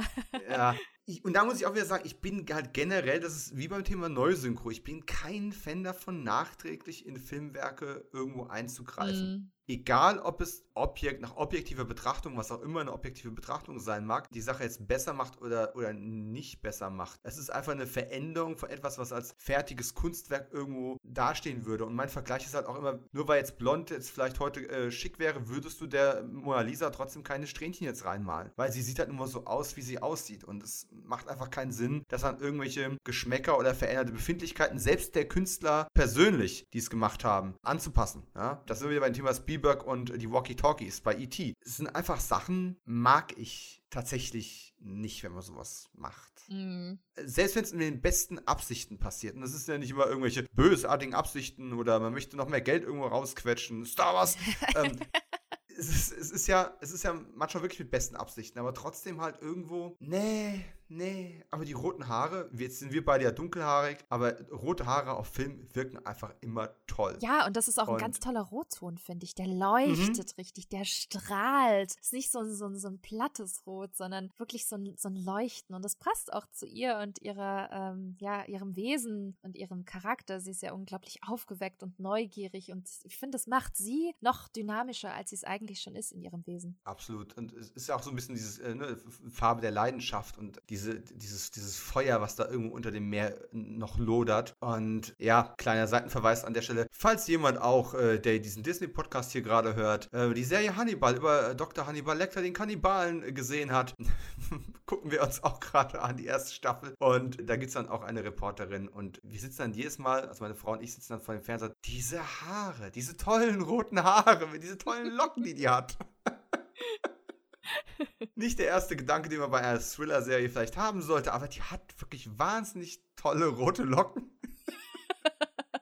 Ja, gut, was einem halt so oh. auffällt in, in Serien und Filmen. Das, ich meine, so ja. geht's mir auch manchmal. Wenn jemand irgendwie ein tolles, nicht so oft, aber angenommen, jemand hat irgendwie einen coolen Style oder irgendwas Schönes an, dann denke ich mir auch so, boah, das ist aber auch geil. Und dann guckt man halt zeitweise nicht auf die Geschichte und denkt sich, oh, würde mir das auch stehen? Ich weiß nicht. Weißt, weißt, du, früher hätte ich über sowas noch, gel noch gelacht, oder, äh, ich meine, tun wir ja jetzt auch, aber hätte ich auch gesagt, ja, das ist doch was ein Klischee, ne? Aber tatsächlich denke ich auch so, Mensch, das ist mal eine Idee für eine Inneneinrichtung. So kann ein Wohnzimmer auch aussehen. Ja, es ist, du, aber ich glaube, es mag tatsächlich auch Leute geben, die ja mit genau solchen Gründen spezielle Serien gucken, weil sie halt dafür bekannt sind, dass sie, keine Ahnung, tolle Häuser zeigen und eine gute mhm. Inneneinrichtung. Mhm. Und äh, mindestens unterbewusst, wenn nicht sogar bewusst, lässt man sich ja dadurch auch inspirieren. Das ist ja letztendlich auch genau das Prinzip wie bei den ganzen oh, reiselastigen ARD, ZDF, TV-Shows und, und Filme wie Unter den Palmen und wie nicht der ganze Quatsch heißt. Es gucken die Leute ja auch nur wegen der Szenerie. Auch weil sie denken, boah, jetzt mhm. fühle ich mich wie auf Sansibar oder so, keine Ahnung. Aber deswegen gucken es ja die, die Leute, weil sie sich irgendwie ein bisschen wegträumen und inspirieren wollen. Also deswegen finde ich das gar nicht so verwerflich, dann zu sagen, oh cool, das ist aber ein geiles Haus, das ist aber eine tolle Inneneinrichtung oder so. Weil ich meine, das ist ja auch wieder so ein, so ein kleiner Nord, beziehungsweise so ein, so ein, so ein, so ein Acknowledgement äh, an die, ähm, an, an die Setdesigner und, und an die mhm. Stylisten und sonst was. Ich meine, wenn das so toll aussieht, dann haben die ja wirklich alle Arbeit geleistet. ja, ich, meine, ich mache ja selbst auch im ganz bescheidenen Umfang äh, bin ich auch als Filmemacher unterwegs und ähm, das sind Sachen, die einfach nie einer zu würdigen weiß, es sei denn, sie funktionieren wirklich mal ausgesprochen gut. Und ich habe in meinem Regiedebüt ist ein, ist ein Thriller und dann hast du halt eine Szene, wo ein Charakter den anderen äh, äh, verhört und dann holt er eine, eine, eine, eine, Spritze mit einem Wahrheitsserum, ne? Und wir haben dann diesen, diesen, diese Aufnahme, wer diese Spritze quasi aufzieht, ne? haben wir mit Absicht so gemacht, dass im Hintergrund ein extrem kitschiges, äh, äh ja, ich sage jetzt mal bayerisches äh, Holzschnitzerei-Teil an der Wand hängt, mit zwei Kreuzen, die aus, äh, aus Tannenzapfen gebaut worden sind, hängt. Es sieht einfach so absurd aus, aber eben mit Absicht, dass da vorne eben ein Profikiller steht, der eine Spritze aufzieht und im Hintergrund hast diese zwei Kreuzchen aus Tannenzapfen hängen. Oh Gott. Es wird nie einer nachbauen, aber das sind so diese Momente, die einem Spaß machen mhm. und vielleicht fällt es doch irgendeinem auf, weil er denkt, sind die doof, dass sie es da am hängen lassen? Nein, das haben wir mit Absicht da hingehängt, Mann. also man kann mit sowas sehr, sehr viel Spaß haben. Und ich, ich übrigens, ähm, wir reden jetzt die ganze Zeit von Untermeeresfilmen. Ich habe jetzt gerade zum ersten Mal dann äh, Aquaman auf, auf Blu-ray besorgt. Ich habe den im Kino nicht gesehen. Ich wollte ja immer mal ein Double-Feature machen, Ariel und Aquaman. Mal gucken, was dabei rauskommt. Gibt Parallelen. Gibt Parallelen. Würde mich jetzt nicht mhm. mal überraschen, ehrlich gesagt. Ich, ich bin äh, gespannt, was, was dabei rauskommt. Aber wir gehen ja jetzt von unter dem Meer äh, im Film quasi chronologisch wieder oversea. Wir kommen in ein Unwetter rein äh, als, als Ariel, die erstaunlich stark ist, denn auch ohne Füße zu benutzen oder sowas, weil sie keine hat, klettert sie ja doch an diesem Schiff da relativ mühelos hoch. Das fanden wir sehr beeindruckend und beobachtet eben Menschen hautnah. Und dann ja kommt das Unwetter und sie kann eben Eric retten. Und an der Stelle ist das Zufall oder ist da Absicht dahinter? dass ausgerechnet mit diesem Film, mit dieser Thematik und dieser Protagonistin Disney wieder zum Musical-Konzept ein Stück weit zurückgekehrt ist. Denn sie ist eine Meerjungfrau und letzten Endes ja auch quasi sehr, sehr verwandt mit der Sirene, die Seefahrer eben mit sinistrer Absicht durch ihren Gesang, durch ihre Stimme angelockt und dann teilweise eben auch ins, ja, in die Verdammnis äh, geholt haben. In, in Homers Odyssee hatten die Sirenen zwar noch keinen Namen, aber heute sind die ja doch relativ geläufig. Wenn ich mich richtig an meine Kinobesuche erinnere, waren sie sogar beim äh, Flucht der äh, Karibik äh, in irgendeinem Teil mit mhm. dabei mhm. und Teil der Szenerie. Also die sind ja doch ja, jetzt vielleicht nicht überpräsent, aber sie sind doch irgendwo in der Kinowelt vorhanden. Und Meerjungfrauen sind schon ein bisschen was anderes. Aber das, was Eric hängen bleibt von der Rettungsaktion und von Ariel, ist ja auch ihre Stimme, ihr Gesang. Er sagt ja, sie hat gesungen. Und das ist, was hängen bleibt. Ist dieser Betörungseffekt und diese Parallelität ein purer Zufall? Boah, das ist eine gute Frage. Ich habe so viele, Danke. ich habe, hab, ja wirklich, und ich glaube, sie ist auch nicht einfach und klar zu beantworten, weil natürlich ist das auch Kern des, des Originalmärchens von Hans Christian Christian Andersen. Das, das äh, steckt ja da teilweise mit drin. Natürlich ist das aber auch, denke ich mal, ein Motiv durch Ariel zu führen im Musical-Style. Glaube aber, ähm, dass der Musical-Style, ich meine, der wurde jetzt ja von äh, Ariel nochmal so ein bisschen wiederbelebt, aber schaut man auf Basil zurück, gibt es ja da auch Musical-Einlagen. Also gab es davor mhm. ja auch schon. Und ich glaube, das wurde halt auch noch getrieben oder vorangetrieben durch ähm, diesen Wettkampf damals mit Don Bluth. Das war ja eben der so ein bisschen der Zünder für die äh, sogenannte Disney-Renaissance, wo Disney dann ja wieder rausgekommen ist aus diesem kleinen Loch äh, voller Box-Office-Bombs und schlechter Einnahmen. Und Don Bluth ist ja so indirekt schuld gewesen für diese, diesen Misserfolg, aber auch gleichzeitig dadurch, dass, dass Disney dann wieder zum Leben erwacht ist. Und bei Don Bluth war es ja auch, der hat ja unter anderem eben auch Feivel der Mauswanderer ähm, gemacht und da wird ja auch sehr, sehr viel gesungen und das war vor Ariel. Da haben einige auch dann halt äh, bei Disney wahrscheinlich sich gedacht, okay, cool, wir, wir machen jetzt halt auch was. Und ich meine, Konkurrenz mhm. belebt das Geschäft und in dem Fall hat tatsächlich die Konkurrenz Disney so unter Druck gesetzt, dass sie wirklich dann so sehr pressen mussten, dass dieser Diamant namens Ariel dann rausgekommen ist. Und da war halt eben Musik schon immer irgendwie in dieser Entwicklung mit drin und das haben sie, glaube ich, in meinen Augen echt wunderbar verbunden mit, ja, dem Originalmärchen von Hans Christian Andersen. Mit Sicherheit ist da ein bisschen auch einfach Zufall im Spiel, aber ich finde tatsächlich diese Parallelitäten interessant. Ariel ist ja schon Jahre vorher geplant worden, wenn ich es richtig in Erinnerung habe. Das kam ja auch nicht von heute Seit auf morgen. Seit den 30ern sogar schon. Die ersten oh Ideen gab es schon in den 30ern von Disney. Also wirklich, äh, keine Ahnung, wie viele Jahre in the making, wie man so schön sagt. Mm. Und es kam aber dann auch zum perfekten Zeitpunkt. Denn wenn man mal so über, über den Disney-Tellerrand hinausschaut, ich meine, ich habe gerade jetzt den relativ modernen Aquaman ins Rennen geworfen, aber gerade Ende der 80er bis 1990 war ja so eine Unterwasserfilme, waren ja der heiße Scheiß.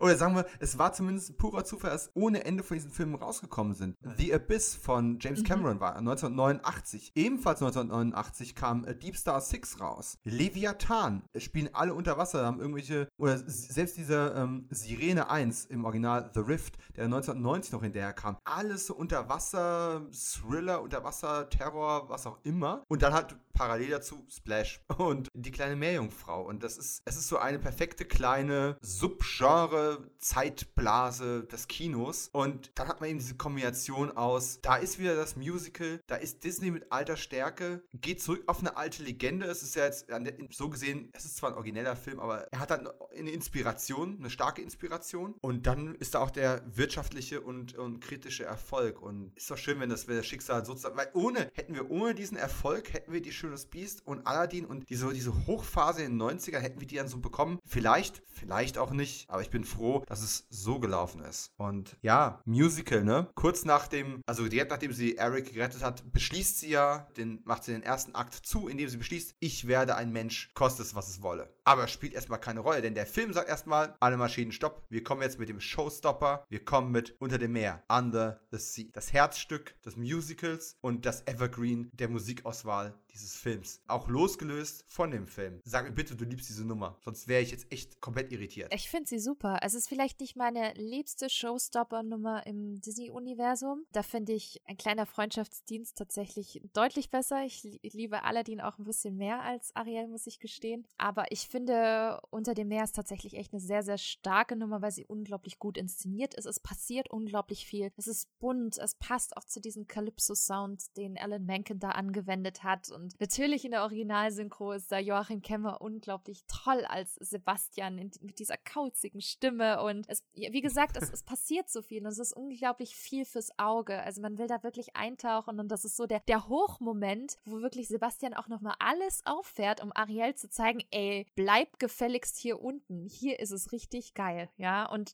dementsprechend wird dem Zuschauer dann auch alles aufgefahren, was nur geht. Und ich finde die Szene wirklich klasse. Also, weil sie halt eben so viel Spaß macht und so viel Esprit hat und auch, ja, der Song ist einfach großartig. Wie gesagt, hat zu Recht auch einen Oscar bekommen damals und ich finde die schon sehr, sehr ikonisch, weil sie halt so viel Spaß macht. Macht echt Spaß. Ja. Unterschreibe ich alles eins zu eins und muss aber, wo, überall wo Licht ist, da ist auch Schatten und ich meine Schatten gar nicht im Sinne von, jetzt kommt was Schlechtes in dem Film, sondern ich meine tatsächlich eher, jetzt kommen so die düsteren Seiten mm. des Films oh. auch. Nicht nur, weil Ursula in das, ins Spiel reinkommt, natürlich auch, aber selbst in dieser total fröhlichen äh, Calypso-Musical-Performance ist ja auch etwas mit drin, worüber man vielleicht gar nicht so nachgedacht hat, als am Anfang der Fisch vom Angelhaken äh, gesprungen ist. Der Kannibalenaspekt, der da so ein bisschen drin ist. Dieser, dieser Kannibalenaspekt ist vielleicht ein bisschen zu provokant ausgedrückt, aber du weißt, was ich mhm. meine. Dieses, hier unten sind wir alle cool und essen Seetang und alles ist total super. Wir sind die Protagonisten dieses Films. Denk bitte dran, das, was du anstrebst, ist, deine Freunde zu essen. Übertre über übertragenen Sinne. Du willst zwei Beine haben, du willst ein Mensch sein, Menschen essen Fische. Mhm. Ah. Und das taucht sogar in diesem Song schon auf, noch so verspielt, aber wird natürlich später in der Küche, wenn sie dann ihre, ihre Beine bekommt durch einen faustischen Pakt, wird das ja auch nochmal aufgegriffen. Wie stehst du dazu? Also ich habe tatsächlich, da sind wir wieder beim, beim, beim erfolgreichen Verdrängen, so gut mir auch die Songs alle im Ohr geblieben sind und die, und die Figuren, ich habe diese Tönung, diesen Nebenstrang komplett vergessen. Mm, doch, ich schon, weil irgendwie äh, allein schon auch der Song, äh, dieser Kultsong Le Poisson, ist so bei mir hängen geblieben. Also, also da steckt ja quasi auch alles drin, dieser, dieser, ich sag's jetzt mal, Konflikt zwischen Mensch, der eben Meerestiere ist und dem es eigentlich kackegal ist, dass das Lebewesen sind. Mm, ich, ich finde eigentlich den relativ gut integriert in den Film, diese, diese, diese ganze Gedankengang, weil ich meine, es stimmt halt einfach, ja. Also ich meine, man will ja auch Ariel retten vor, vor der Menschheit oben, die für die Meeresbewohner unten natürlich absolute Barbaren sind. Triton sagt es ja auch ganz klar. Es sind Barbaren. Und das wird ja auch immer wieder gezeigt, aber letztendlich ist es ja auch so ein typischer Konflikt, den man ja immer hat bei vielen Filmen, so hier gut gegen böse oder Sharks gegen Jets, wenn ich jetzt an, an West Side Stories zum Beispiel oder denke oder die Capulets hier und alles. Das ist, das ist ja eigentlich die einen gegen die anderen, ne? Und ähm, die, die Sebastian sagt halt eben, hey, das sind Barbaren, Triton genauso, weil die eigentlich uns essen. Und ich meine, so ist es ja letztendlich auch. Und die sind mhm. einfach nur verdammt realistisch, würde ich sagen. Und versuchen es halt Ariel immer wieder äh, in den Kopf zu hämmern, aber hey, Ariel ist halt eben verknallt. Dann ist das egal, ob die die Freunde essen oder nicht. Weißt du? Eben. Wenn, oh mein Gott. Ich glaube, wenn man, wenn man diese Message als Realfilm und ohne den, äh, den Meeresaspekt äh, bringen würde, ne? So 16-jährige Backpacker-Touristin geht irgendwo in die Pampa, verliebt sich in irgendeinen Typen, der ihre Reisegesellschaft essen würde. Das wäre eigentlich, da kann Wrong Turn einpacken. Ja? Mhm, das, ist, das ist Futter für einen ganz, ganz tollen B-Movie-Slasher. So, ähm, hallo liebe Hörer, wenn ihr diesen Film machen wollt, bitte anschreiben, wir kriegen das irgendwie, wir kriegen das irgendwie. Fantasy Filmfest 2023, Aber, ich sag's euch. Ja, ja, oh, das, oh, das wäre eine mhm. Idee. Und dann im Abspann äh, Danksagung an äh, Bianca und äh, dann ist alles super.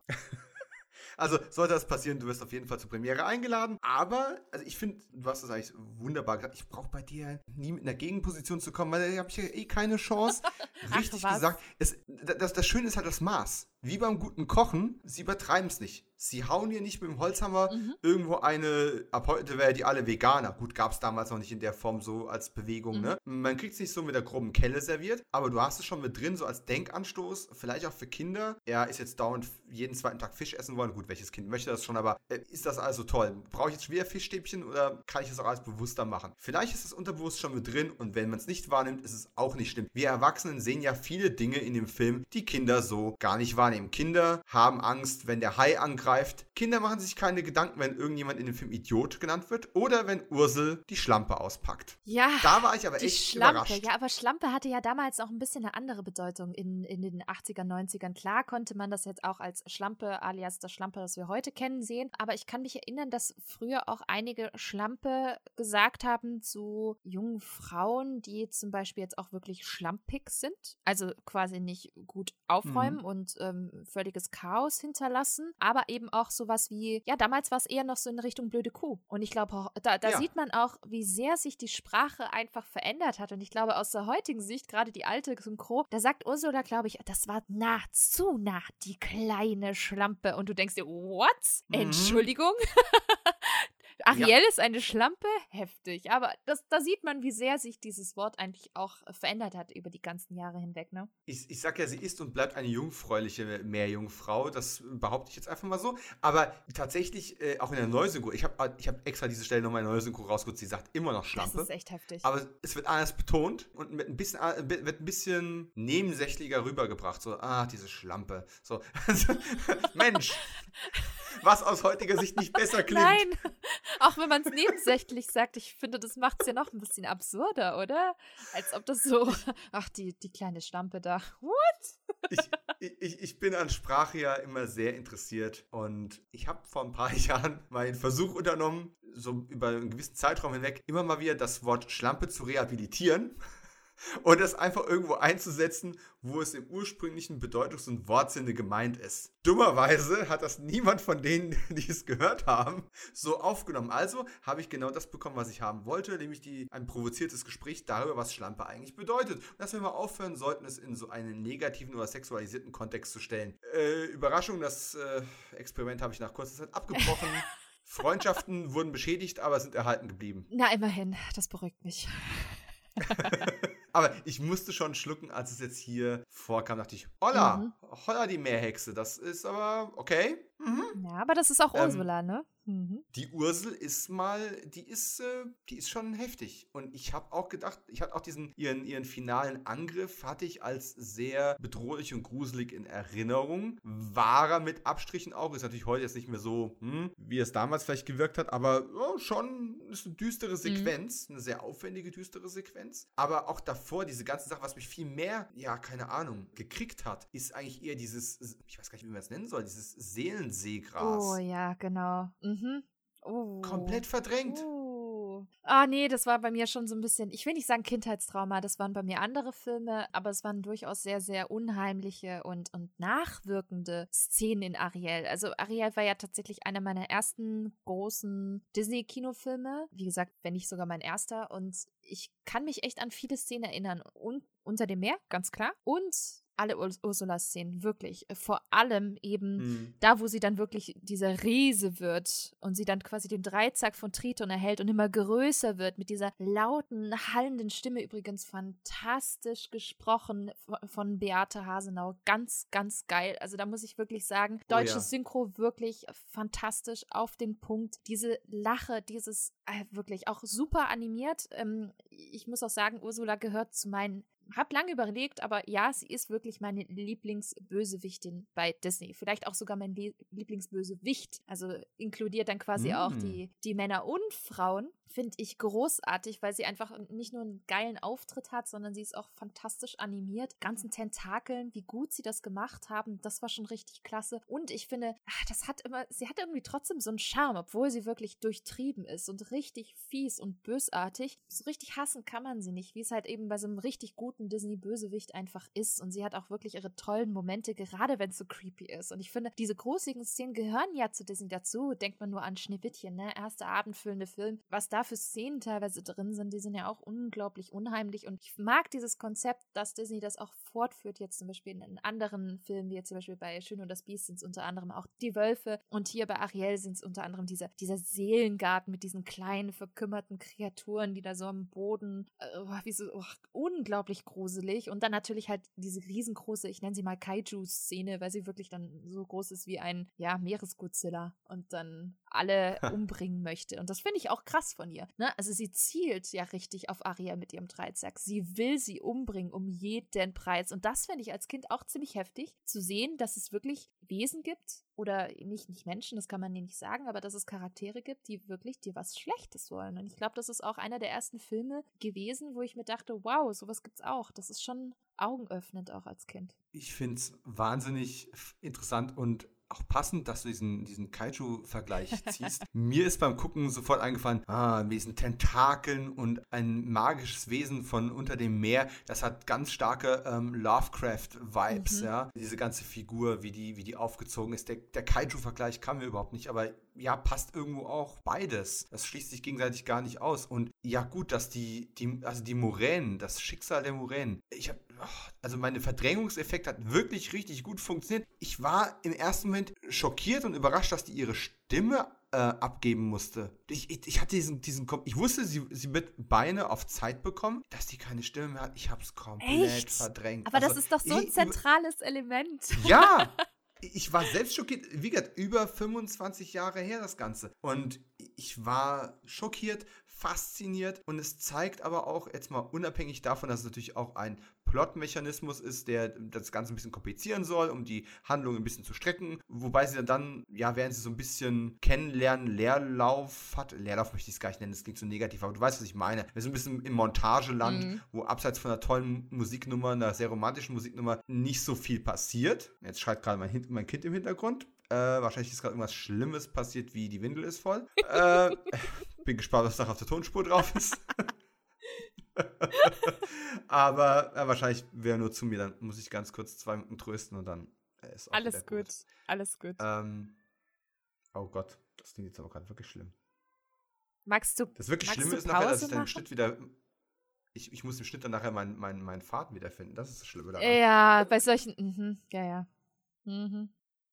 Aber das ist halt das, das, das Schlimme, wenn man halt. Das Schlimme. Wenn man jetzt halt aufnimmt, während das Kind zu Hause ist. Mm, ja, äh, kein Problem. Ich habe letzte Woche für einen Star Wars Podcast aufgenommen und der ist ganz frisch Vater geworden. Das hat man auch mehrfach gehört. Also. Mm. Ja, ich.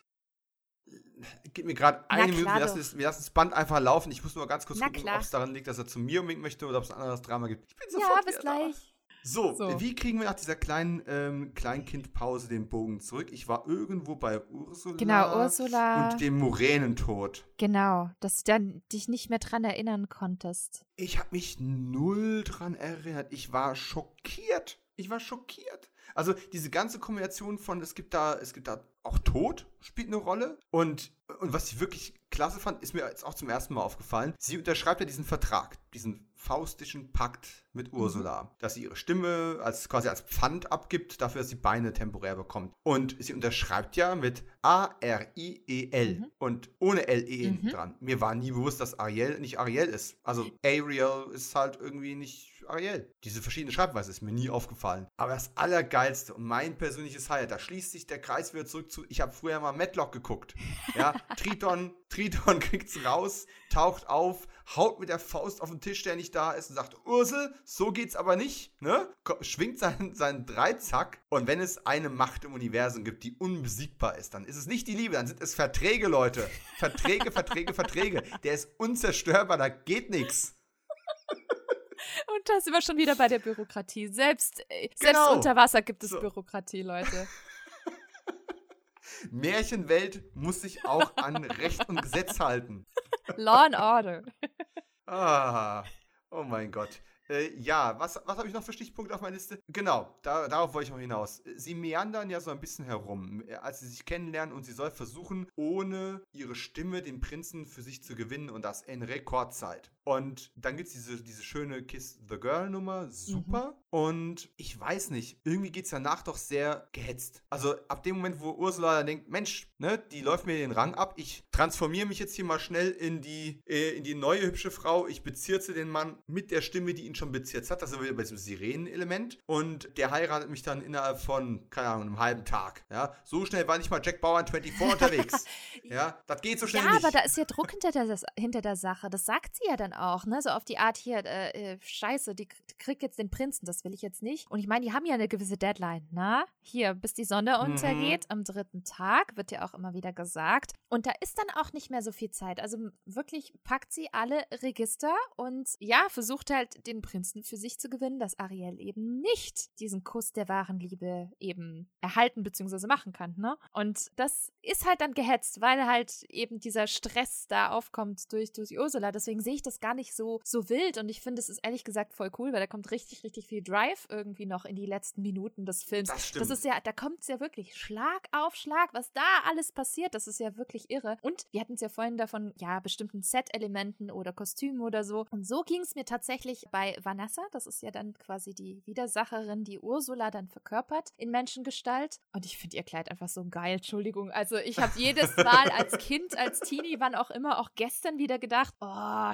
das ist schon, das sieht schon echt gut aus. Das mhm. hätte ich mhm. auch echt gerne. Und das ist nur gezeichnet, ne? Das ist noch nicht mal echt. Aber da dachte ich mir, oh, das ist schon stylisch irgendwie. So ein bisschen, ja. Und ich dachte ja, einmal so ein Esszimmer haben mit der Aussicht, mhm. mit dem Panorama. Mhm. mhm. Ganz schön fancy. Ist vielleicht ein bisschen zu dekadent jetzt hier so für Wetterauer äh, Bauernregion, äh, aber ich würde es nehmen. Dream big, dream big, ja? Dominik, dream big. Aber das Allerbeste an der ganzen Nummer ist ja, die haben schon ein Hochzeitsschiff. Das muss nicht erst gebaut werden. Es gibt ein Schiff, das ist speziell nur für königliche Hochzeiten. Es gibt nur einen Prinzen, von dem ich weiß in dieser Welt und er steht schon bereit. Also falls er mal irgendwo jemanden trifft, eine Meerjungfrau oder irgendeine andere Frau, die ein tolles Kleid hat, da ist ein Schiff, das ist nur für diesen Zweck da, weil es heißt ja Hochzeitsschiff. Wird das danach versenkt, wenn die Hochzeit rum ist? Wie geht es danach weiter? Wird es dann als Museum ausgebaut? Also da, da kommt so der Realitätssinn eines, eines, eines älteren Menschen rein, habe ich nie hinterfragt früher. Aber diesmal musste ich echt schmunzeln, habe extra aufgeschrieben, Hochzeitsschiff, Ausrufezeichen, Fragezeichen. Naja, es ist halt, es, es wird ja auch darauf getrimmt, dass Erik endlich mal heiraten soll. Und wer weiß, vielleicht hat man tatsächlich, um ihm ein bisschen Druck zu machen, dann extra dieses Wedding-Ship für ihn gebaut. Aber ich könnte mir gut vorstellen, danach ist es dann halt irgendwie das Honeymoon-Ship. Danach ist es das offizielle mm. königliche, lass uns in den Urlaub fahren, Schiff. Äh, ich glaube, das kann man, das kann man multifunktional dann auch weiterverwenden. Das ist ja das Gute, ne? Ist das quasi die Air Force One von Eric? die Air Force Eric. oh.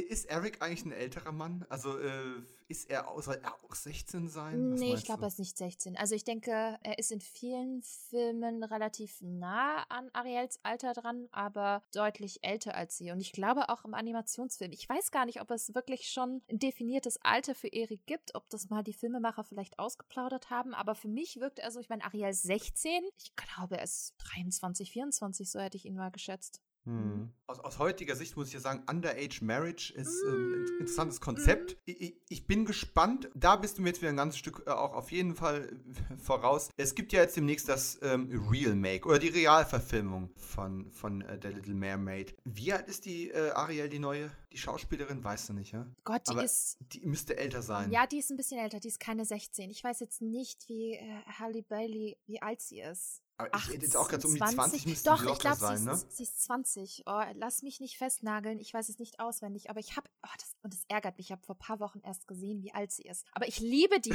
Ich meine, sie ist eher mehr Sängerin als Schauspielerin. Deswegen bin ich sehr gespannt auch, ob sie schauspielerisch das auch gut hinbekommt. Aber ich finde ihre Stimme großartig. Ich bin ja auch ein ganz großer Hip-Hop- und R&B-Fan. Und sie ist ja Teil der Band äh, Chloe X Halle. Und die machen so gute R&B-Musik, wie ich schon seit 10 Jahren, 15 Jahren nicht mehr gehört habe. Wirklich exzellent. Schreiben ihre Songs selber, singen die selber, spielen noch Instrumente, völlig irre. Und die spielt quasi jetzt die neue Ariel und ich freue mich total drauf. Habe ich richtig, richtig Bock. Ich glaube, du hast es auch in Folge 12 von deinem Podcast äh, kurz angesprochen. Ja. Und ich saß dann so im Auto und habe gedacht, ist jetzt gar nicht meine Musikrichtung, aber irgendwie hat es irgendwie hat's es mir gerade schmackhaft gemacht. Das, das klingt nach richtig gutem kreativem Handwerk, was auch nicht zu Tode gesampelt ist, wo, wo sich Leute noch echt Mühe geben und im Herzblut dabei sind. Irgendwie ist es dann doch wieder was, was mich, was mich reizt. Wo ich sage, Mensch, geh aus dem Schneckenhaus raus, du kannst nicht immer nur Rock aus den 70ern hören. Hör, hör, mal was Aktuelles. Ich finde es, find es total spannend, weil dadurch, dass eben ähm, Halle Bailey eben ja, Afroamerikanerin ist, bekommt das alles nochmal einen komplett anderen Spin. Also klar geht es jetzt um eine Meerjungfrau, die ihre Stimme verkauft an die Meerhexe, damit sie einen Typen abkriegt. Aber wenn man sich das jetzt anschaut, ich meine, in, in der neuen kommenden Realverfilmung wird ja Ursula von ähm, Melissa McCarthy gespielt. Und dann schaut man sich mal an, so eine weiße Karen, die einer schwarzen Jungfrau ihre Stimme raubt. So, wie meta ist das denn bitte für unsere heutige Zeit? Wie meta? Absolut. Und ja, absolut. Und es bietet sich jetzt an der Stelle an. Ich meine, wir sind jetzt hier in spekulativem Terrain unterwegs, weil natürlich der Film gerade erst gedreht wird zum Zeitpunkt dieser Aufnahme. Und auch wenn der Podcast rauskommt, wird der Film noch nicht fertig sein. Ich finde tatsächlich das Casting äh, von Ariel interessant, auch wenn ich am Anfang ähm, so in typischer Armverschränkungsdenkweise gesagt habe, wirklich? Also ich meine, ich bin total pro Diversity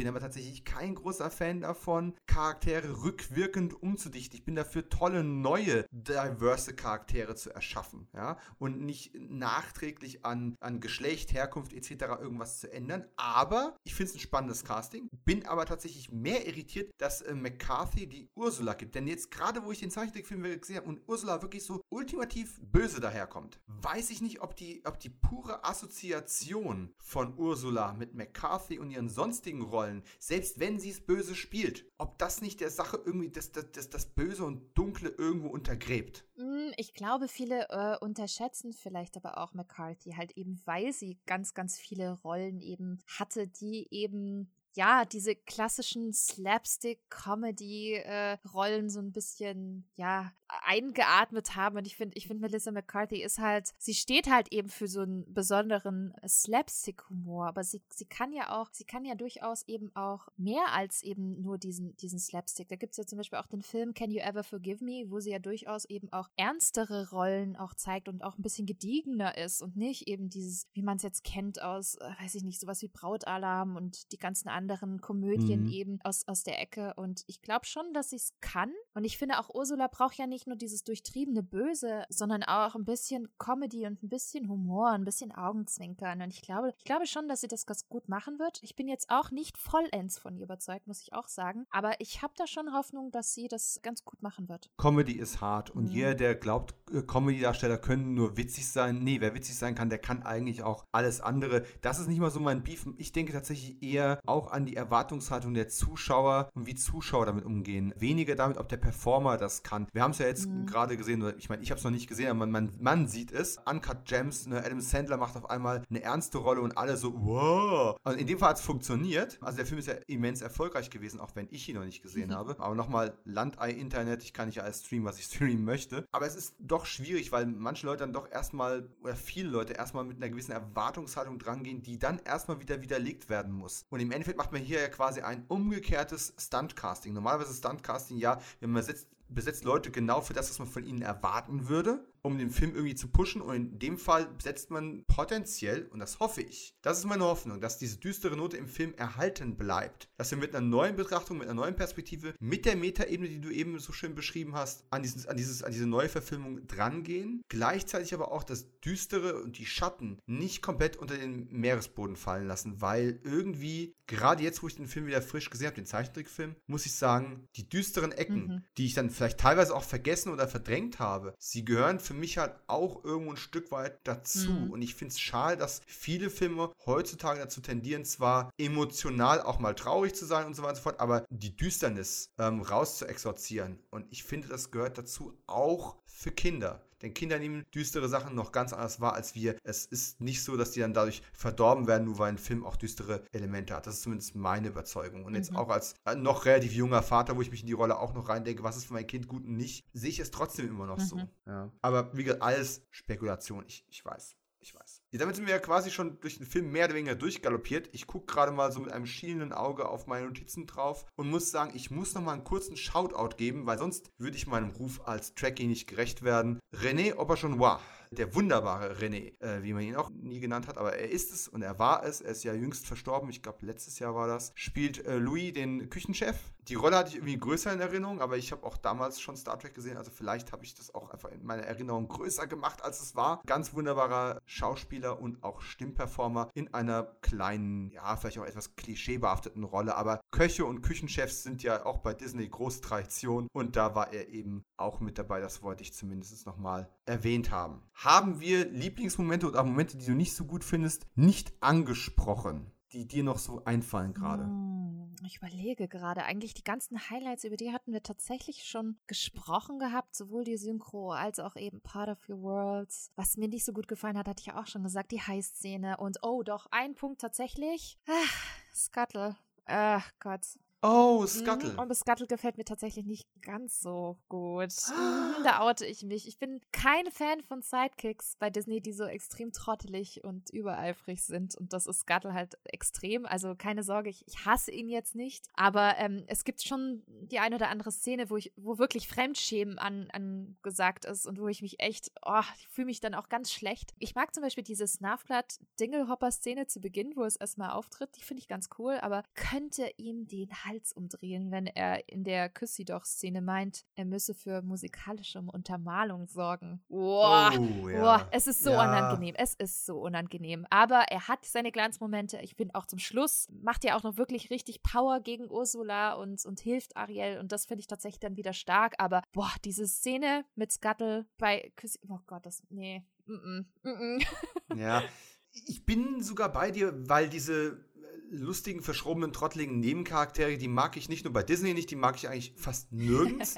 Diese Comic Relief Charaktere, ja. die, die wirklich in jeden Fettnapf reintreten mhm. müssen. Ich glaube, der Grund, warum es mich hier weniger gestört hat, äh, sind zwei Dinge. Erstens die Dingelhopper-Szene, weil es einfach, einfach charmant ist. Diese, und diese Menschen kennt man ja auch, die mit, mit Wissen glänzen, das sie haben, aber im Endeffekt wissen sie halt doch nicht, wovon sie reden. Das finde ich sehr, sehr witzig. Und ich glaube, ich vergebe der Figur sehr viel, weil sie im Endeffekt wie so ein kauziger alter mhm. Knacker irgendwo klingen und nicht wie ein junger Tollpatsch. Ich glaube, dann wird mich die Figur wirklich nerven. Gebe ich dir recht. Und so ist, so ist es irgendwie okay. Da ist so der verschrobene Großvater von nebenan. Und das ist, ah, das, das geht Mit dann schon Bild wieder. geht das. Ja, ja, der, der, der schräge Onkel, der immer komischen Quatsch verzapft, ne? Der, weißt du, der, der, genau. der dann plötzlich irgendwie sagt, ja, ach, das war ja übrigens so und so. Und du weißt ganz genau, ach, der redet wieder irgendeinen Quatsch, ne? So wie mit den Dingelhoppern und sowas. Meint, er würde sich auskennen, stimmt überhaupt nicht, äh, spielt sich als Experte auf und äh, verbreitet halt seinen sein Quatsch weiter. Mit dem Wissen tatsächlich, gebe ich dir recht, geht's.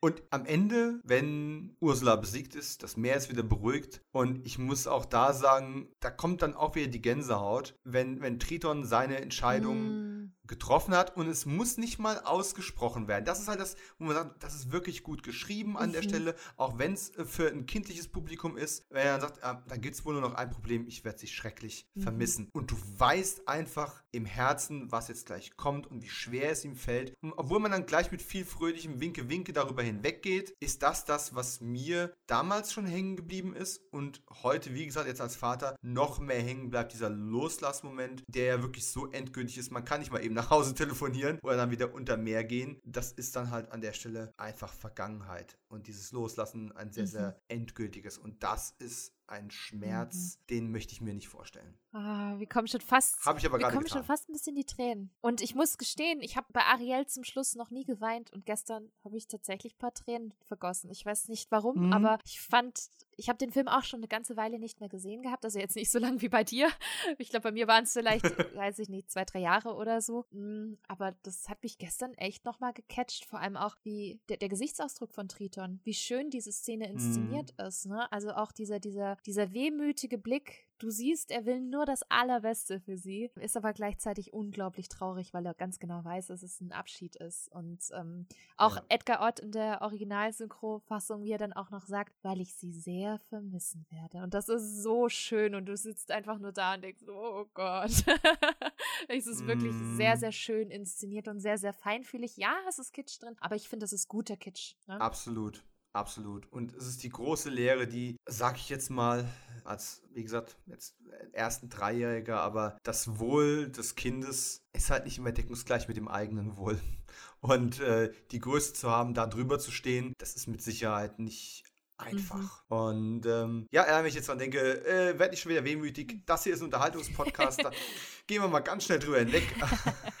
äh, eine Sache ist mir noch aufgefallen, äh, da muss ich sagen, das war auch so ein auf Meta-Ebene What the fuck-Moment, als ich das Bonusmaterial nochmal durchgeklickt habe. Es ist ja sehr übersichtlich auf der Diamond Edition DVD. Äh, Aber da ist so ein kurzes Feature drauf, wo Jodie Benson, ich glaube, im Florida-Ressort eingeladen worden ist, äh, um dann eben 30 Jahre, nachdem sie diese Rolle gespielt hat, bla bla, diesen, eine Attraktion zu eröffnen und, äh, und ein, ähm, ein Sketch von Ariel zu unterzeichnen, der dann aufgehangen wird und so weiter und so fort. Und da habe ich dieses Schiff gesehen, das da steht.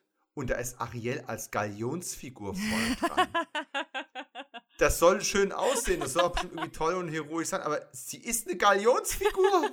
Das ist ja, also da kommen wir wieder auf die Kannibalen-Tendenzen von vorhin zurück. Das ist ja grausam, wenn man darüber nachdenkt. Es ist nur Deko. Es ist einfach nur schöne Deko. Mehr darfst du da gar nicht drüber nachdenken. Aber ja, es ist im Walt Disney World. Im Magic Kingdom steht tatsächlich dieses Schiff direkt am Eingang von dem Dark Ride ähm, zu, zu Ariel. Gibt es übrigens auch in Disneyland äh, California in Anaheim. Und dort gibt es diese Attraktion. Und in Walt Disney World hat man aber die Thematisierung, dass da direkt dieses Schloss ist, was man eben kennt von Prinz Erik. Und vor diesem Schloss steht quasi dieses, dieses Schiff mit Ariel als Galeonsfigur. Aber sieht toll aus in echt. Also ich glaube, man muss einfach das Gehirn abschalten und nicht drüber nachdenken, sondern sagen, ach, das ist ja schön. Da gehe ich jetzt rein und da habe ich jetzt eine Ariel-Attraktion. So. es, es, sieht auch toll mhm. aus. Also mein erster Gedanke war, oh, das ist aber hübsch Sehr gemacht. Schön, ja. Und mein zweiter Gedanke war, oh. wow. nicht zu viel nachdenken, okay. nicht zu viel nachdenken. Okay, abschließende Gedanken. Deine Lieblingsfigur aus Ariel, die Meerjungfrau? Oh, Ariel und Fabius natürlich. Fabius ist ein super Sidekick, super süß, super lustig, super quirlig, mag ich immer. Kleine süße kleine Fischlein. Ich fand ich auch ganz toll als Kind. Ich hatte äh, eine Kindergartentasche von Ariel und Fabius. Die habe ich geliebt über alles. Eine ganz kleine blaue, wo gerade mein kleines Trinkpäckchen und mein Brot reingepasst hat. Und da war drauf dann Ariel gedruckt und daneben Fabius. Und ich fand auf der Tasche sah Fabius immer so toll aus. Und ich fand den immer ganz, ganz klasse. Und ich glaube, ich habe mir irgendwann mal in irgendeinem Disney-Park auch einen Fabius Plüschi besorgt, weil ich den ganz, ganz toll finde. Aber natürlich auch Ariel. Ich mag ihre, ihre Art und ihre, ja, ihre Frische und wie, wie sie an Sachen rangeht. Klar, äh, hier und da ist vielleicht das Frauenbild, was man auch generell jetzt in Ariel sieht, eher ein bisschen veraltet, ganz klar. Ich meine, Zeitdokument, dann noch die Geschichte. Das muss man, glaube ich, alles immer im Kontext sehen. Aber so an sich mag ich ihren Charakter, Charakter tatsächlich ganz gerne. Und deiner? War früher tatsächlich auch Ariel und Fabius, äh, muss ich sagen. Aber tatsächlich jetzt bei der erneuten Sichtung ist mir tatsächlich aufgefallen, dass ich Fabius wahrscheinlich vor allem gemocht habe, weil er in der Zeichentrickserie eine viel, viel größere und oh, aktivere Rolle hatte und ich den Fabius deswegen so toll fand, weil ich ihn da halt dauernd gesehen habe. Im Film selber ist seine Rolle deutlich kleiner, als ich es äh, gedacht hätte. Und da muss ich sagen, ist dann halt einfach Sebastian doch überlebensgroß im Vergleich dazu. Also auch wenn er natürlich irgendwie fast kleiner ist. äh, oder ist sogar kleiner. Aber er ist einfach irgendwo die ikonischere Figur mhm. vielleicht. Aber ich weiß, ich war damals auch ein riesen Fabius-Fan, hab den irgendwo auch in irgendwelche Mathehefte reingemacht und solche Sachen. Definitiv. Und Ariel ist halt auch toll. Und ich finde, gut, das, wie gesagt, als Mann kann ich das gar nicht sagen, deswegen bin ich auch, auch wahnsinnig froh, jetzt halt auch mal eine, eine, eine Frauenstimme dazu zu hören. Das sind wir beim Thema Stimme wieder, Leute, ne? äh, ist, ich finde das Frauenbild gar nicht so veraltet. Es ist höchstens sehr naiv. Dieses, das junge Mädchen, das sich halt verliebt und dass äh, dann, ne, dass der Leben komplett wird, weil sie halt den Mann gefunden hat. Ja, ne? kann man so sehen, aber es ist halt auch einfach eine Geschichte von unschuldiger Liebe und Sehnsucht und ich finde es immer noch okay. Es ist nicht so, es ist bei weitem nicht cringe-worthy, wie man mhm. so schön sagt. Und, und Ariel als Figur gewinnt für mich auch nochmal sehr stark dadurch, dass sie ihre Stimme eben einbüßt und einen gewissen Teil des Films, ich möchte jetzt nicht sagen, auf, auf das könnte man jetzt auch schon wieder negativ auslegen, auf Optik reduziert wird, aber sie drückt eben auch ganz viel aus. Einfach durch ihr Verhalten, durch ihre Reaktion, durch ihre Natürlichkeit, was eben nicht, keine Ahnung, durch ihre, in Anführungszeichen, Superheldenfähigkeit, nämlich ihre Gesangsstimme irgendwo kommt. Oder dass sie ihn irgendwie mit, mit, mit, mit Worten und Charme und Witz und mit irgendwas betören kann, sondern sie ist ja sehr hübsch, aber auch einfach natürlich und ausdrucksstark, ohne viele Worte dafür verwenden zu müssen. Und das finde ich auch eine starke Botschaft. Stimmt schon, ähm, da hast du vollkommen recht. Ich glaube nur, wenn man jetzt sich die Entwicklung angeschaut hat oder mal anschaut von den Disney-Protagonistinnen über die Jahre hinweg, merkt man schon, dass Ariel so ein kleines, ja, so ein, so ein so einen Zeitgeist einfängt, den man eben in den 90ern hatte vom Frauenbild, den man aber auch damals hatte in der Geschichte von Hans Christian Andersen. Und wenn man sich das aber mhm. anschaut in einem neuen, neueren Film von, von Disney, da kommt ja, ja, Frau ist da keine Love Interest mehr. Das ist halt das Tolle und das finde ich halt großartig, mhm. weil sonst ist es ganz oft immer nur, es geht nur um Liebe, die Frau wird reduziert eben auf diese Love Interest, es gibt nichts anderes in ihrem Leben und das finde ich immer so ein bisschen schade, weil dadurch auch ein bisschen, ja, so, sie wirken ein bisschen eindimensional, was ich Ariel jetzt überhaupt überhaupt nicht vorwerfen möchte, aber ähm, im Vergleich zum Beispiel zu ja, Disney-Charakterinnen wie Moana oder auch Elsa, das sind selbstbewusste Frauen, die oh ja, überhaupt klar. keinen Kerl brauchen ja. für die Story. Ne? Sie sind überhaupt keine Love Interest. Das gibt es gar nicht. Sie sind wirklich Heldinnen für sich und machen auch Fehler und äh, stehen aber für das ein, was sie machen. Und das finde ich, finde ich ganz, ganz großartig. Wenn man das natürlich aus heutiger Sicht vergleicht, da, da stehen Welten dazwischen. Das ist ganz, ganz klar. Aber nichtsdestotrotz, das ist zum Beispiel auch ganz interessant. Viele werfen ja auch Cinderella vor, wie unglaublich schrecklich denn dieser Film wäre, auch in puncto Feminismus und Co., wo ich mir sage, ja, Moment, aber schaut euch mal Disney Cinderella an. Wann, in welcher Zeit wurde denn dieser Film gedreht und produziert? Mhm das sind die 50er gewesen. Und ich finde, ja, man kann das immer durchaus ja beleuchten, aber ich finde, man muss es immer in den Kontext setzen. Wann wurde der Film produziert? Wie war damals der Zeitgeist? Wie war damals so die Sicht, die, das Frauenbild damals? Und aus heutiger Sicht, wenn man das so ein bisschen immer im Hinterkopf behält, finde ich es auch völlig legitim. Ich, ich persönlich finde Cinderella ganz, ganz klasse, aus ganz vielen äh, unterschiedlichen Aspekten. Jetzt nicht unbedingt, dass hier das Frauenbild so toll ist, sondern ich mag den Film an sich einfach großartig. Ich finde ihn ganz, ganz toll und ich finde, dasselbe muss man halt einfach auch mit Ariel machen. Ich finde, ja, es ist ein bisschen schwierig an manchen Stellen. Auch, ich finde auch ihre sexualisierte Darstellung auch zum Teil echt heftig. Also, wenn man sich das mal anguckt, gerade die Szene, wo sie ein Mensch wird und nach oben geht, alter mhm. Schwede. That's Sexiness in Reinform, wirklich. Das erste Mal oder das zweite Mal? Na, das, erst, das erste Mal, wenn sie quasi die Verwandlung von Ursula durch, mhm. äh, also ja, quasi durch, durchführt und dann zur Meeresoberfläche quasi im Eiltempo schwimmt mit äh, links Fabius, rechts Sebastian und dann kommt sie auf die das erste Mal richtig an die Oberfläche als mit ihren menschlichen Beinen. Und diese Szene ist schon echt in puncto Zeichenstil krass umgesetzt, finde ich, wenn man sich überlegt, das ist eine 16-Jährige, die eine, also wirklich, ja. das ist schon sexy. Und das hat, das hat tatsächlich ein Ex-Freund von mir auch damals bestätigt, der auch gesagt hat, boah, Junge, also wie Ariel da dargestellt wird, und er ist auch tatsächlich mit den Filmen damals aufgewachsen. Und da habe ich dann auch gemerkt, ey, das sehen nicht nur ich so, das sehen offensichtlich auch andere. Also das, da sind schon so ein paar interessante Szenen dabei, wo ich mir denke, ja, gut, interessant. Aber gut, vielleicht waren das auch damals die 90er.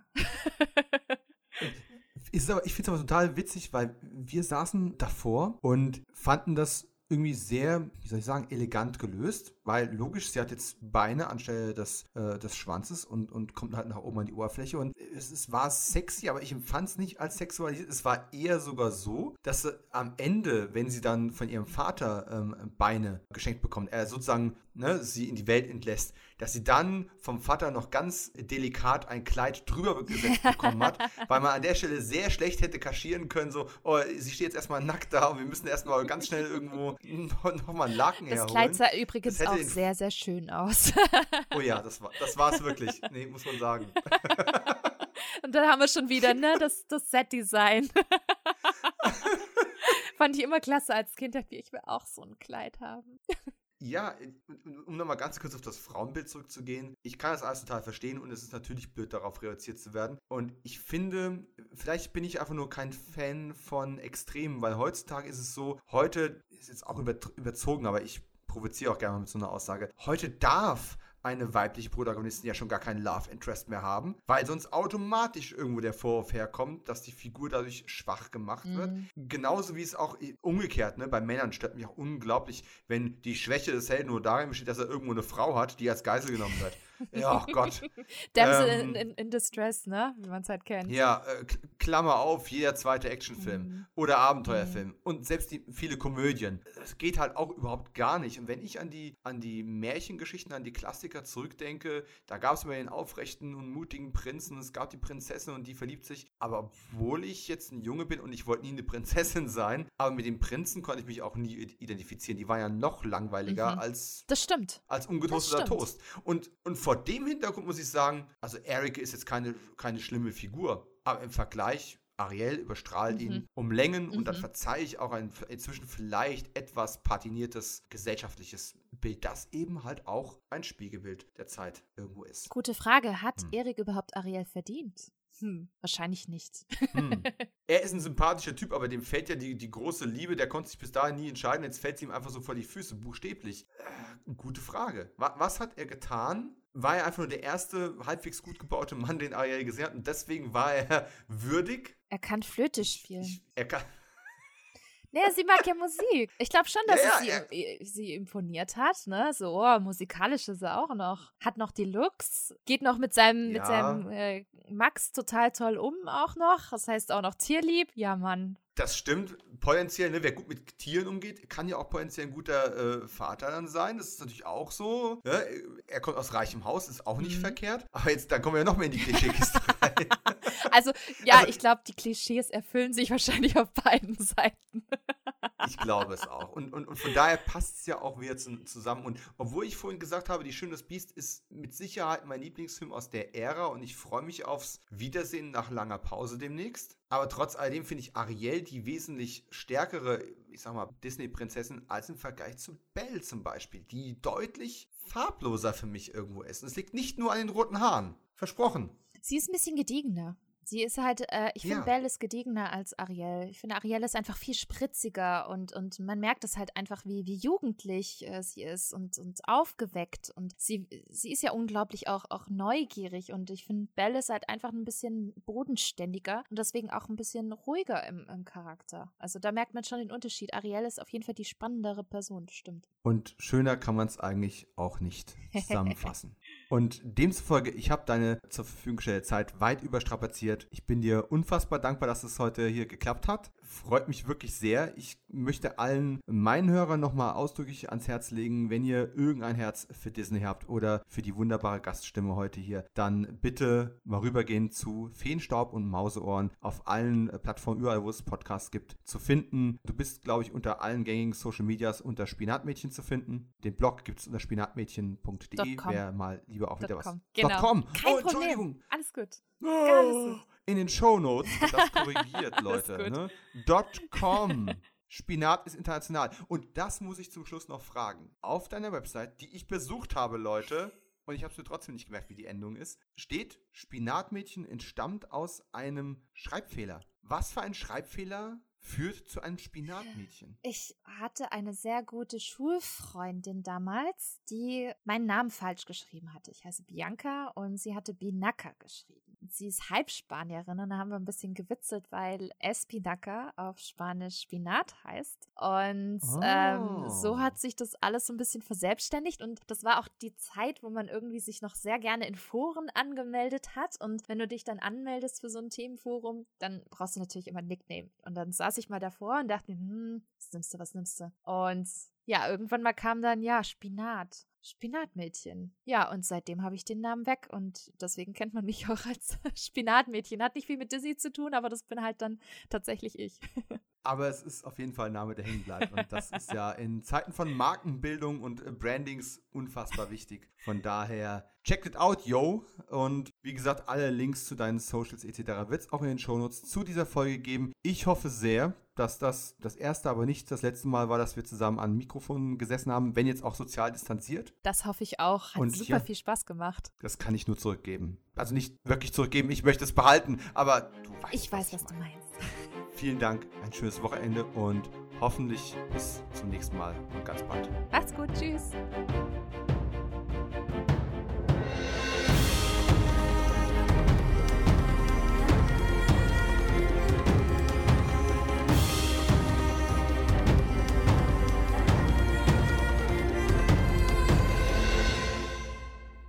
Das war Kino 90, die totale Erinnerung.